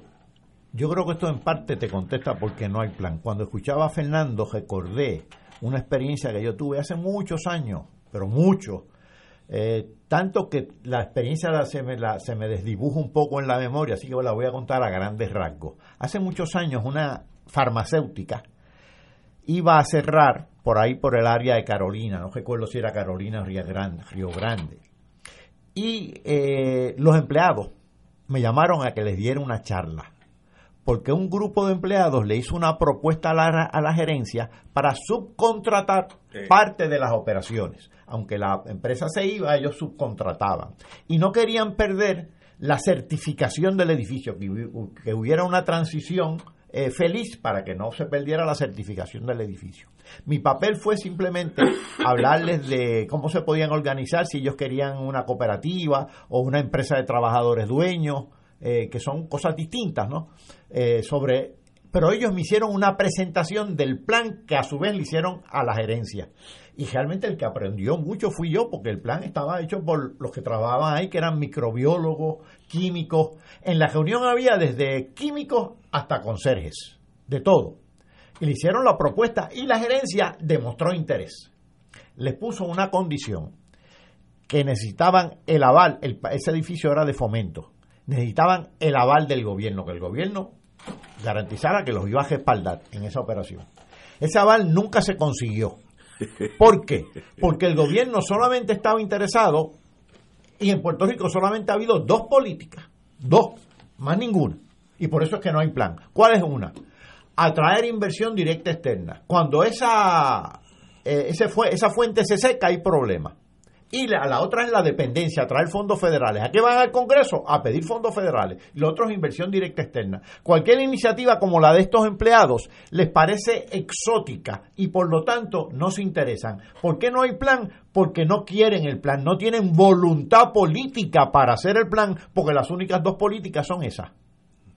Eh, ¿Y no les convendría tener un plan? Claro que les convendría, pero no se dan cuenta, porque es la enajenación, están ah, enajenados. Bueno. Es como el que va a, va a votar por el PNP y el Partido Popular en el 2020. Está igualmente enajenado y te voy a decir luego porque es que votan. Ahí estoy yo envuelto. Vete con calma cuando regresemos de una pauta, amigo. Fuego Cruzado está contigo en todo Puerto Rico. Las farmacias de la comunidad han estado siempre presentes en todo momento, atendiendo tus necesidades de salud para lograr un mayor bienestar. En tu farmacia te conocen, te ayudan y te brindan el mejor servicio a ti y a los tuyos siempre. Visita tu farmacia de comunidad más cercana y apoya lo nuestro. Tu farmacia de comunidad, tu salud, nuestra prioridad. Mensaje de la Asociación de Farmacias de la Comunidad. Todos los jueves Radio Paz y la Administración del Seguro Social te ofrecen un espacio informativo para orientarte y aclarar tus dudas sobre los derechos, requisitos y obligaciones para poder disfrutar de sus beneficios. Plantea tus preguntas por el 787-300-4982 y conoce antes que nadie los detalles concernientes a cambios y nuevas regulaciones, escuchando todo sobre Seguro Social con Víctor Rodríguez los jueves de 2 a 3 de la tarde por Radio Paz 810. Se acerca la temporada de pago de contribución sobre ingresos, el famoso Tax Season. En RJBB and Associates te asesoramos para que al crear tu cuenta IRA tengas la mejor IRA del mercado. Así obtendrás la deducción contributiva que te permite la ley con el instrumento financiero de mejor rendimiento del mercado con garantía de principal. No lo dejes para el 15 de abril. Llámanos para cita y orientación al 787-691-2899 o al 505 1891 proveyendo tranquilidad, transfiriendo tu riesgo.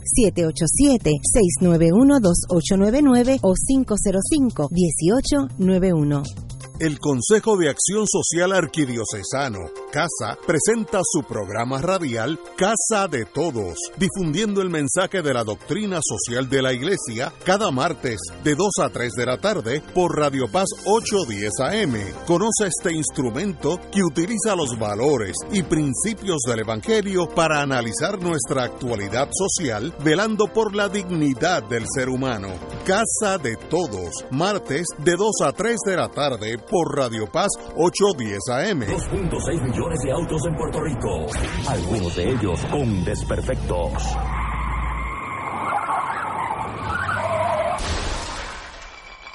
Autocontrol.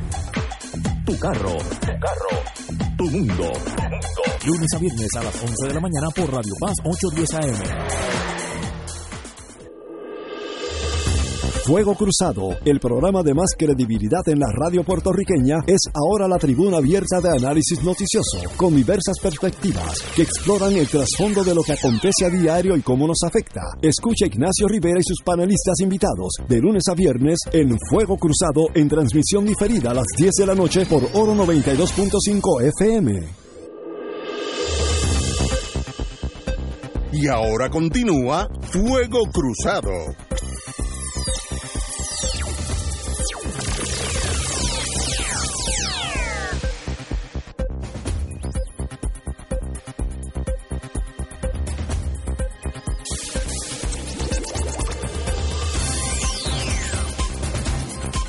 Regresamos. Vamos a hablar del cabotaje aéreo. Tenemos una dispensa al cabotaje aéreo por dos años. El cabotaje, la, la carga aérea que llega a Puerto Rico es un 2.7% de la carga que entra y sale de Puerto Rico, así que es un porcentaje eh, minúsculo comparado con, con la naviera. Pero eh, lo primero es llegar a primera base. Eso dijo Cefo Conde, un gran filósofo del béisbol. Llega a primera base y luego te vas para segunda, pero si no llega a primera base, no te puedes jugar la segunda. Yo creo que eso es una buena idea. Eh, voy a explicar lo que es el cabotaje, que no funcionó, digo, no es de Puerto Rico. Eso comenzó cuando yo estaba en la General Electric hace 25 o 30 años. Alaska comenzó a recibir vuelos aéreos del oriente con carga, porque vuelan por encima del polo y es lo más cerca, en vez de por la barriguita del mundo, mejor brincar por encima. Pero tenía el problema que llegaba un avión de Air China lleno de celulares, como los que tenemos nosotros, que más de la mitad se hacen en China, y una vez que aterrizaba en Alaska no podía seguir para Nueva York, Los Ángeles, el mercado grande. Y Alaska, con sus senadores, obtuvo una dispensa de carga aérea que un avión de Air China llega a Anchorage, Alaska, y allí divide su carga. La, la mitad del avión va para Los Ángeles y la otra mitad va para Nueva York, pero el, el, el avión sigue para Nueva York y termina en, en, Nueva York con la mitad de la carga. Puede, puede brincar en dos puertos norteamericanos. Cosa, aclara que cosa que normalmente estaría prohibida por la ley de cabotaje, que requiere que entre dos puntos dentro de Estados Unidos tiene que ser o en barco o en aviones americanos y con tripulación. Y eso pues sube el costo. Eh, Alaska lo obtuvo hace 20, 25 años. Y hoy en día, el puerto de carga más grande del mundo es Anchorage, Alaska el puerto de carga aérea más grande del mundo es Anchorage, Alaska. ¿Por qué? Todos esos aviones brincan el polo, que es una distancia relativamente pequeña, descargan, allí se dividen como un superpuerto.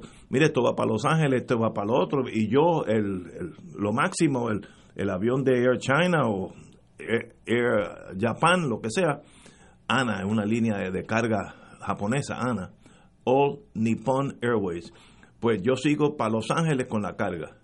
Eso ha sido un mega, mega triunfo económico para, para, sobre todo para el aeropuerto de Anchorage, Alaska. Y las líneas aéreas ganan porque el avión sigue con la carga, no tienen que regresar vacío. Eh, ¿Es posible eso en Puerto Rico? Mire, no, eso hay que tratarlo. Uno, uno sabe las cosas una vez que uno las trata. Yo creo que nosotros tenemos un potencial, porque es, puede ser pasajeros también, un avión de la Varig brasilera que viene de carga con la mitad de su avión lleno de productos agrícolas, voy a decir uno que se importa muchísimo en América, que es la pasta de guayaba chica, CICA. Eh, pueblo la traía en los años míos, pero, pero por barco. Eh, puede volar si es que es económicamente viable o un radio transistores que se hacen en Brasil, volar a Puerto Rico y seguir para Nueva York con las tres cuartas partes de cargamento que es para Nueva York y deja aquí una tercera parte, etcétera.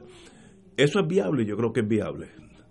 No es una mala idea, eh, es una buena idea. Si progresará o no, eso es aparte, eso hay que ver el destino. Federal Express vive de eso, así que ellos están empujando eso. Eh, no se va a notar un cambio inmediato, porque esas cosas no es como prender una bombilla, que de la oscuridad tú brincas a la luz. No, eso hay un, periodo que por lo menos toma un año o dos en lo que eh, el sistema empieza a funcionar. Yo estoy seguro que el Congreso, si el sistema comienza a funcionar, lo dejaría igual que dejó Anchorage Alaska. Así que no, no veo por qué discriminar contra Puerto Rico. Así que la idea en sí es buena, tiene un buen potencial, traería trabajo y abataría eh, costos de muchas mucha de la carga o pasajeros que, que le brincan por encima a Puerto Rico en estos días para el mercado norteamericano podrían parar aquí. No sé, de eso es un mundo económico, así que aquí tenemos un doctor en economía, así que diga usted. Para mi sorpresa, Ignacio, concurro contigo. Oye, yo estoy mejorando. Mira, una de las cosas más importantes, tanto para una línea aérea como para una marina mercante, es el diseño de las rutas comerciales. Porque un mal diseño resulta costoso.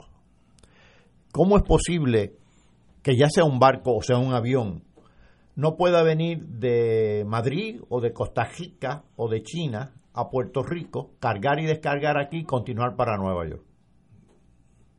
No tiene downside, no. Bueno, pero como eso sí es lo que está sucediendo, eso aísla a Puerto Rico. Estamos hablando de globalización y una de las eh, de las estrategias para ser competitivo en este mundo moderno es estar integrado al mundo, diversificarse, vincularse a distintos mercados de distintas maneras. Claro, en este caso se trata de una exclusión o una dispensa de solo dos años. Y solo para las líneas aéreas, lo que quiere decir que solamente va a afectar menos del 3% de la carga que transita a Puerto Rico porque el grueso de la carga aquí se realiza por barco. Así que el efecto va a ser este marginal. Pero el problema también está la restricción de los dos años, que, que es un experimento de dos años. No sé si se extendería después, pero eso no lo sabe nadie. ¿Qué pasa? Las empresas hacen sus planes de negocios en función de unos plazos generalmente más largos que los, que, los plazos que diseñan los políticos. Así que dos años para que luego termine, pues no, no, no me parece que vaya a generar mucho beneficio en Puerto Rico. Primero porque el impacto de ser total afectaría inicialmente a poco, porque el grueso es por, por barco. Pero segundo, que no va a ser total porque muchas empresas no van a, dar el servicio porque van a tener otros planes ante la, ante la incertidumbre de qué va a pasar luego de dos años. Así que va a ser un experimento positivo, pero desafortunadamente eh, insuficiente. Bueno, yo quisiera además recordar que eh, suscribo lo, que han dicho Ignacio y, y el doctor Catala, pero que nadie se entusiasme pensando que aún, de, aún asumiendo que en su momento se extienda, se extienda a más de dos años, que muy bien pudiera extenderse, y, ahora voy a decir por qué, que nadie se entusiasme pensando que esto es un anticipo de lo que va a ocurrir con los barcos. son dos cosas. Porque la ley, las leyes de cabotaje, para que me entienda claramente lo que están escuchando, es un subsidio el gobierno de los Estados Unidos tenía o tiene una industria marítima cuando se aprobó la ley de cabotaje original, que es a principios de siglo, todavía no había aviación comercial. Estados Unidos temía que si no tenía una ley que obligara a que el comercio entre los puertos americanos fuera en barcos fabricados en Estados Unidos con tripulación americana, se corría el riesgo de que los barcos que, que, eran más competitivos eran los barcos de otros países y que si había una guerra, Estados Unidos iba a encontrar que no tenía ni industria marítima, industria que fabricara barcos, ni tenía una flota.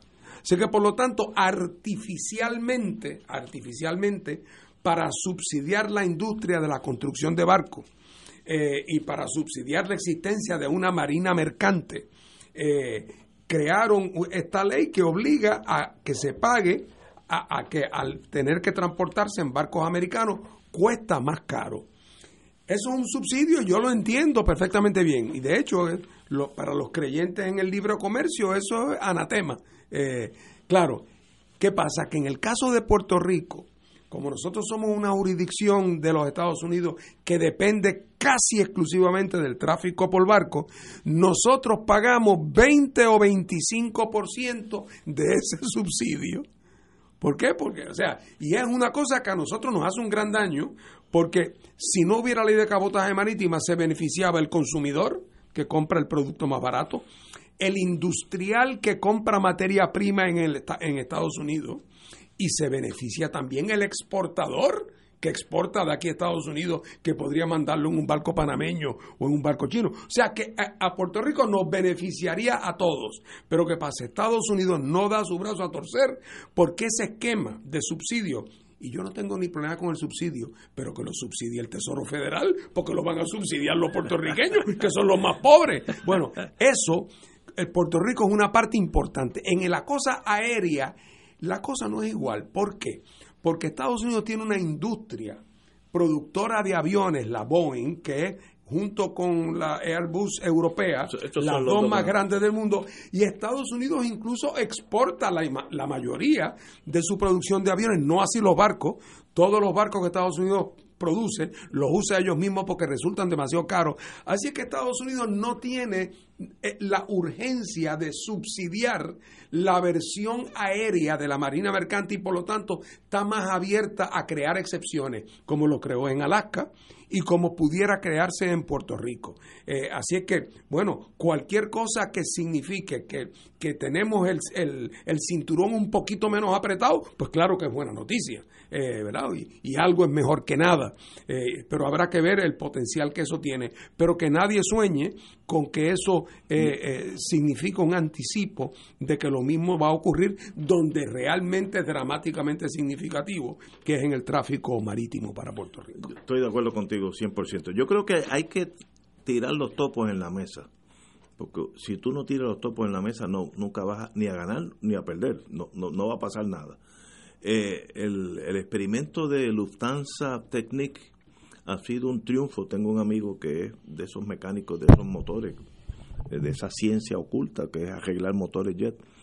Y me dice que hay muchos vuelos de países latinoamericanos, latinoamericanos Lloyd Aéreo Boliviana, Aerolínea Argentina, Varic, LAN Chile, etcétera, etcétera, que antes iban a Estados Unidos para el mantenimiento de los aviones, pues hoy paran aquí. Así que, eh, como estamos geográficamente entre los dos, Sur y Norteamérica, estamos en una posición ideal para usar ese, esa ventaja geográfica. Así que, si Lufthansa Technique funcionó y es un triunfo tecnológico de primera para Puerto Rico, tratemos esto.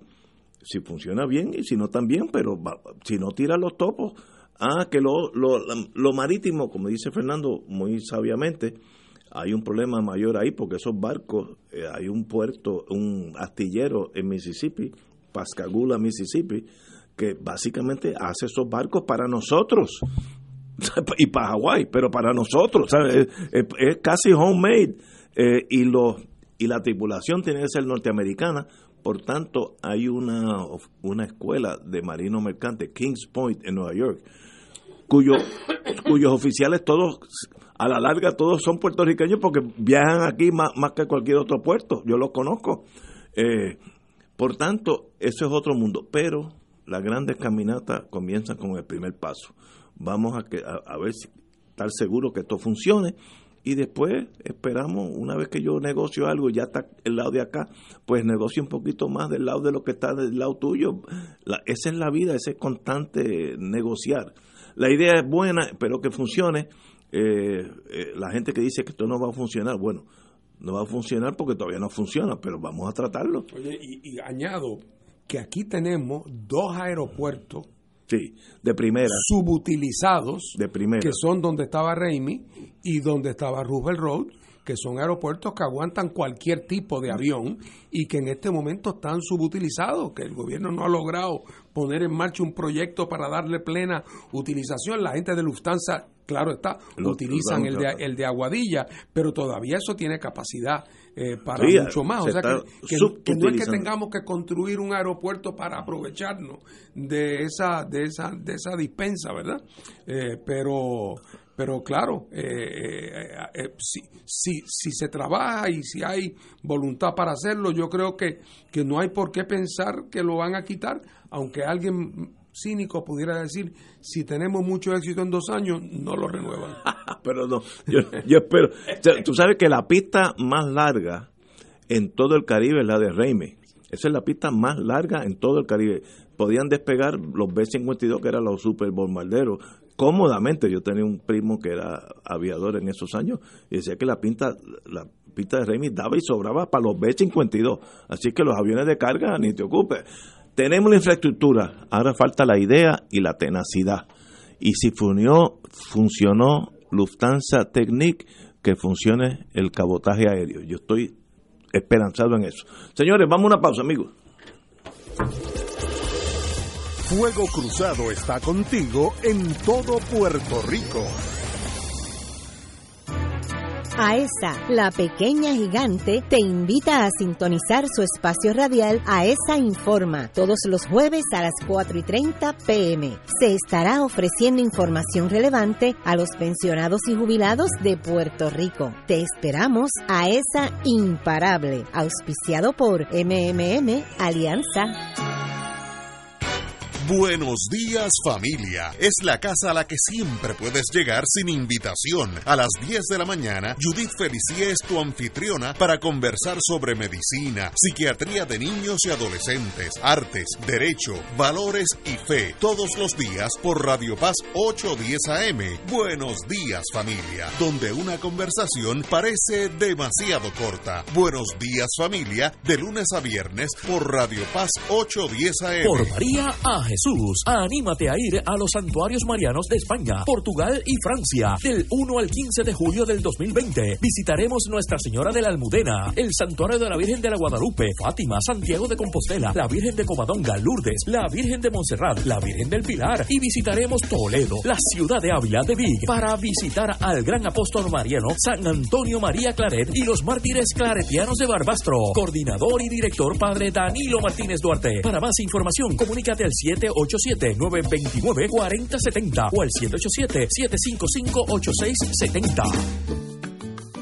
Todos los miércoles de 4 a 5 de la tarde le ofrecemos el programa Infoempresas y algo más. En este espacio entrevistamos a empresarios de la casa, prospectos y actividades que están haciendo el trabajo de llevar adelante la economía de nuestra isla. Y ese algo más es la integración a las 4 y 30 de la doctora Olga Meléndez con su espacio ¿Qué pasa en casa? Donde la comunidad es el protagonista y ella a su especial estilo les ayudará a encontrar soluciones. La cita todos los miércoles a las 4 de la tarde por el 810 AM Radio Paz y Radio Paz 810.com, donde ser mejor es posible.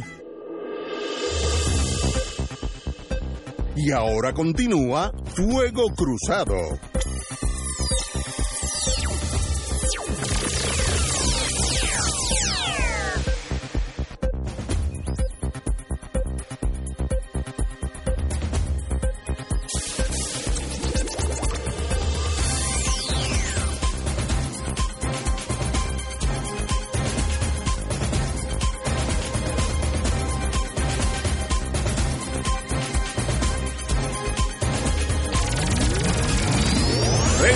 Amigos y amigas, Fuego Cruzado. Bueno, la señora gobernadora, eh, la, licenciada Vázquez, establece contraste con su adversario Pier- Pierluisi. Yo pensé que esto iba a ser una pugna entre amigos, es el mismo partido, el mismo ideal, pero veo que no es así, que se están tirando las greñas. La época de ca- cabilderos controlando el gobierno se acabó. Eso es de la señora gobernadora a Pierluisi porque él era un cabildero, eh, se, dedicó a eso por muchos años, muy competente. ¿Cómo ustedes ven para junio eh, la primaria dentro de los dos partidos que tienen primaria, que es mayormente, mayormente no, son el PNP, donde hay más tirantes de la que yo esperaba, y en el Partido Popular, que yo no sé si hay tanta tirantez, pero ¿cómo ustedes la ven? Fernando. Bueno, mira, en el caso del PNP, yo, yo, yo te confieso que a mí me es difícil. Eh, yo creo que el PNP, pues claro, siempre puede sacar muchos votos porque es el partido proamericano incondicional, ¿verdad? Eh, y, y por lo tanto, mientras más grave se pone la situación del país, pues más gente se aferra a los Estados Unidos como la tabla de salvación. ¿Eh? Es verdad que hay otros que dicen que se empiezan a dar cuenta de las contradicciones de, la relación, pero todavía para la mayoría de la población, por el condicionamiento de tantos años, pues el PNP significa eh, tocar palo, como decían antes. Eh, jugando chicos, toco palo. Bueno, pues toco palo es con los americanos. ahora, entre Pierluisi, que Pierluisi no nadie puede acusarlo de ser carismático a Pierluisi. Y doña Wanda, bendito, a mí hasta me da pena. Porque doña Wanda vendió el violín para comprar las cuerdas. O sea, una persona cuyo haber era que no era política ni iba a ser candidata y que por lo tanto iba a resolver las cosas en los méritos sin atención a las gradas. Y eso era su gran haber, lo que le dio popularidad. Que lo tuvo. De momento un buen día anuncia no, que ella de ahora en adelante va a jugar para la grada. O sea que su único haber lo echó por la, por la borda. Eh, y entonces dirige un gobierno que no le responde eh, a ella, que está comprometido con otro. Así que yo francamente pienso que la... la y, y, y como he dicho en este programa, la gran ventaja de Pierluisi sobre ella es que cada vez que la lancha de Vieques no sale, la gente le echa la culpa a doña Wanda. A Pierluisi no porque Pierluisi no está en el gobierno, y como va a haber muchas lanchas y su equivalente que no van a salir en los próximos meses, y cada vez que aparece un almacén que nadie sabía que existía, Pierluisi no, no, no paga prenda porque no está en el gobierno. Eh, así es que eso le da una ventaja natural a Pierluisi eh, y además que la gobernadora tiene muy pocas destrezas políticas eh, y por lo tanto da la impresión de que es una improvisación constante. Así que vamos a ver qué pasa y yo no quiero hacer ni una predicción para no hacerle daño a ninguno. en el caso del Partido Popular, lo que tiene de interesante, entre comillas, la, la, la contienda es que por primera vez el Partido Popular tiene una contienda que tiene un viso ideológico. O sea, esto no es meramente dos populares que sostienen las mismas teorías parecería que Pierluis, que eh, Batia representa un ala más conservadora, más moderada, y la alcaldesa de San Juan, por sus dichos, por sus dichos, representa una posición soberanista, qué sé yo, aunque yo no sé si ella estaba en esta reunión de antes de ayer, porque ella fue de las que de las que con entusiasmo quería ir a aquel, aquel plebiscito de estadidad versus independencia slash libre asociación. Así que no sé si ahora es que cambió de posición. Pero en todo caso, eh, a lo que voy es que la, el, por primera vez el Partido Popular tiene una, una, dos candidatos que se enfrentan que que no deberían ser intercambiables ideológicamente, si es que ambos son sinceros. Y por lo tanto, cualquiera de los dos que gane la primaria debe tener mucha dificultad consiguiendo que los que apoyaban al que, al que perdió eh, eh, le den su apoyo con entusiasmo. Si es que ellos tienen su problema. Pero otra vez, el problema de fondo es mucho mayor, es el que hemos hablado en todo este programa. Es ser gobernador para qué? ¿Para qué? ¿Cuál es la iniciativa? ¿Qué es lo que piensa hacer el próximo gobernador PNP o popular en los primeros 100 días? Yo sé lo que haría Juan Dalmao, formar el FOSTRO con Washington y hacer una exigencia de negociación política y de ponerle de poner en marcha un proceso de descolonización. Claro que sí, si tuviera los votos para poder hacer esa exigencia. Ahora, yo lo que haría eh, cualquiera de los PNP o populares si ganara eh, eh, es que ellos no lo han articulado, ni creo que se atreverían a articularlo porque sería pedirle por favor una reunión a Carrión y a la No, no tienen otra opción. En la Corte Federal ellos son observadores, no son partícipes.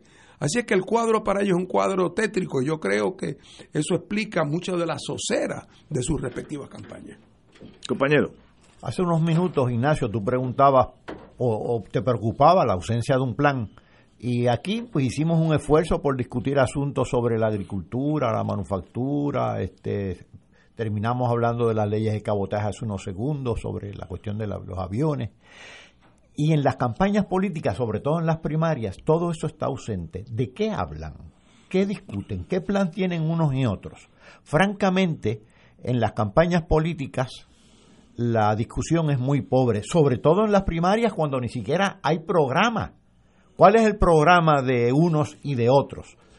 Eh, todavía los partidos políticos no han celebrado sus asambleas programáticas. Eso, las primarias van a ser en junio del 2020, así que faltan unos cuantos meses. Así que es una discusión que gira en torno a si a mí me gusta este o me gusta aquella. Es cuestión de personalidades, pero no hay una discusión profunda de ideas. Nuevamente, repito lo que dije al principio del programa, se trata de una discusión sobre un conjunto nulo, un conjunto vacío en ambas en ambas, este, en ambas primarias, tanto la del PNP como la del Partido Popular.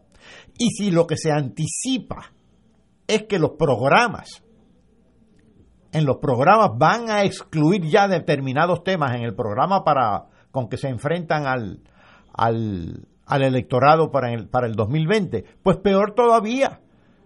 Estas primarias son realmente la elección de alguien que uno no sabe ni cómo piensa, porque no, uno no sabe cómo piensan los contrincantes tampoco. Es una campaña gris, una primaria gris. Yo lo que he visto, y yo no sé si esto tiene repercusión política, lo, veremos en noviembre 3, que antes uno cuando se sentaba con amigos, gente joven en el elevador, etcétera, en el elevador por la mañana, un buen momento de oír la gente uno notaba a la gente como ya committed, eh, dirigiéndose a una postura política. Yo muy rara vez veo en el tribunal, mientras uno espera que el juez salga, en la cafetería, en mi, en mi condominio, nadie habla de política. Es como un tema, como si no hubieran habido elecciones. Y eso es raro demuestra obviamente desinterés, eso es obvio, no, no, no, no hay que analizarlo, porque no hay pasión de, hacia nada, no, no estoy diciendo que es a favor del PIB y en contra del PNP, no, no, es silencio y ese silencio del mundo de inteligencia quiere decir que algo está pasando. El silencio hay que interpretarlo siempre como una fuerza muy peligrosa, porque antes de que le cortaran el cuello a, los a los eh, a los reyes de, de, Francia había un gran silencio en la sociedad parisiana hasta que eso estalla. Esa, ese silencio, ese rencor, ese desencanto eh, tendrá una avenida política en noviembre 3? Esa es the great question. Yo no sé la, respuesta. Sí, es una gran pregunta, ¿verdad? De si, si ya hay suficiente internalización y maduración para eso, porque el que no haya entusiasmo con las candidaturas populares y PNP es una señal de racionalidad. Porque que, pero porque uno porque antes podía haber la ilusión para que el país siga creciendo, para que haya más fábricas o para que eh, para que se creen más puestos de fiscales para mis parientes eh, o para que a mi bufete le toque un contrato y que esté, o sea, para la cosa criolla, ¿verdad? Del dinero corriendo y fluyendo, para que me nombren rector de tal eh, como todo eso se ha ido reduciendo a cero, pues es lógico que Claro, entusiasmo ideológico ninguno, porque se trata en el caso del ELA de una, de, una propuesta histórica fallida y en el caso de la estadidad con una que por más estadista que una persona pueda hacer, se da cuenta que es un callejón sin salida. Eh, así es que ni entusiasmo ideológico, ni entusiasmo pecuniario, eh, ni, nada. Si a eso le sumamos que los candidatos, ninguno de los cuales tampoco eh, levanta grandes esperanzas, pues e, e, esa, ese silencio frente al PNP y Partido Popular eh, eh, es positivo eh, y, refleja sensatez. Ahora, ¿estarán dispuestos a dar el próximo paso, que es convertir su voto en un voto de reclamo, en una expresión de denuncia, de fuerza, de aspiración? Eso está por Eso hay que verlo. Señores, tenemos que irnos. Un privilegio tenerlo aquí ustedes dos, doctor y Fernando, como doctor Catalá y Fernando Martín. Un privilegio. La verdad que me gusta venir los lunes para aquí, para estar con ustedes. Señores, hasta mañana.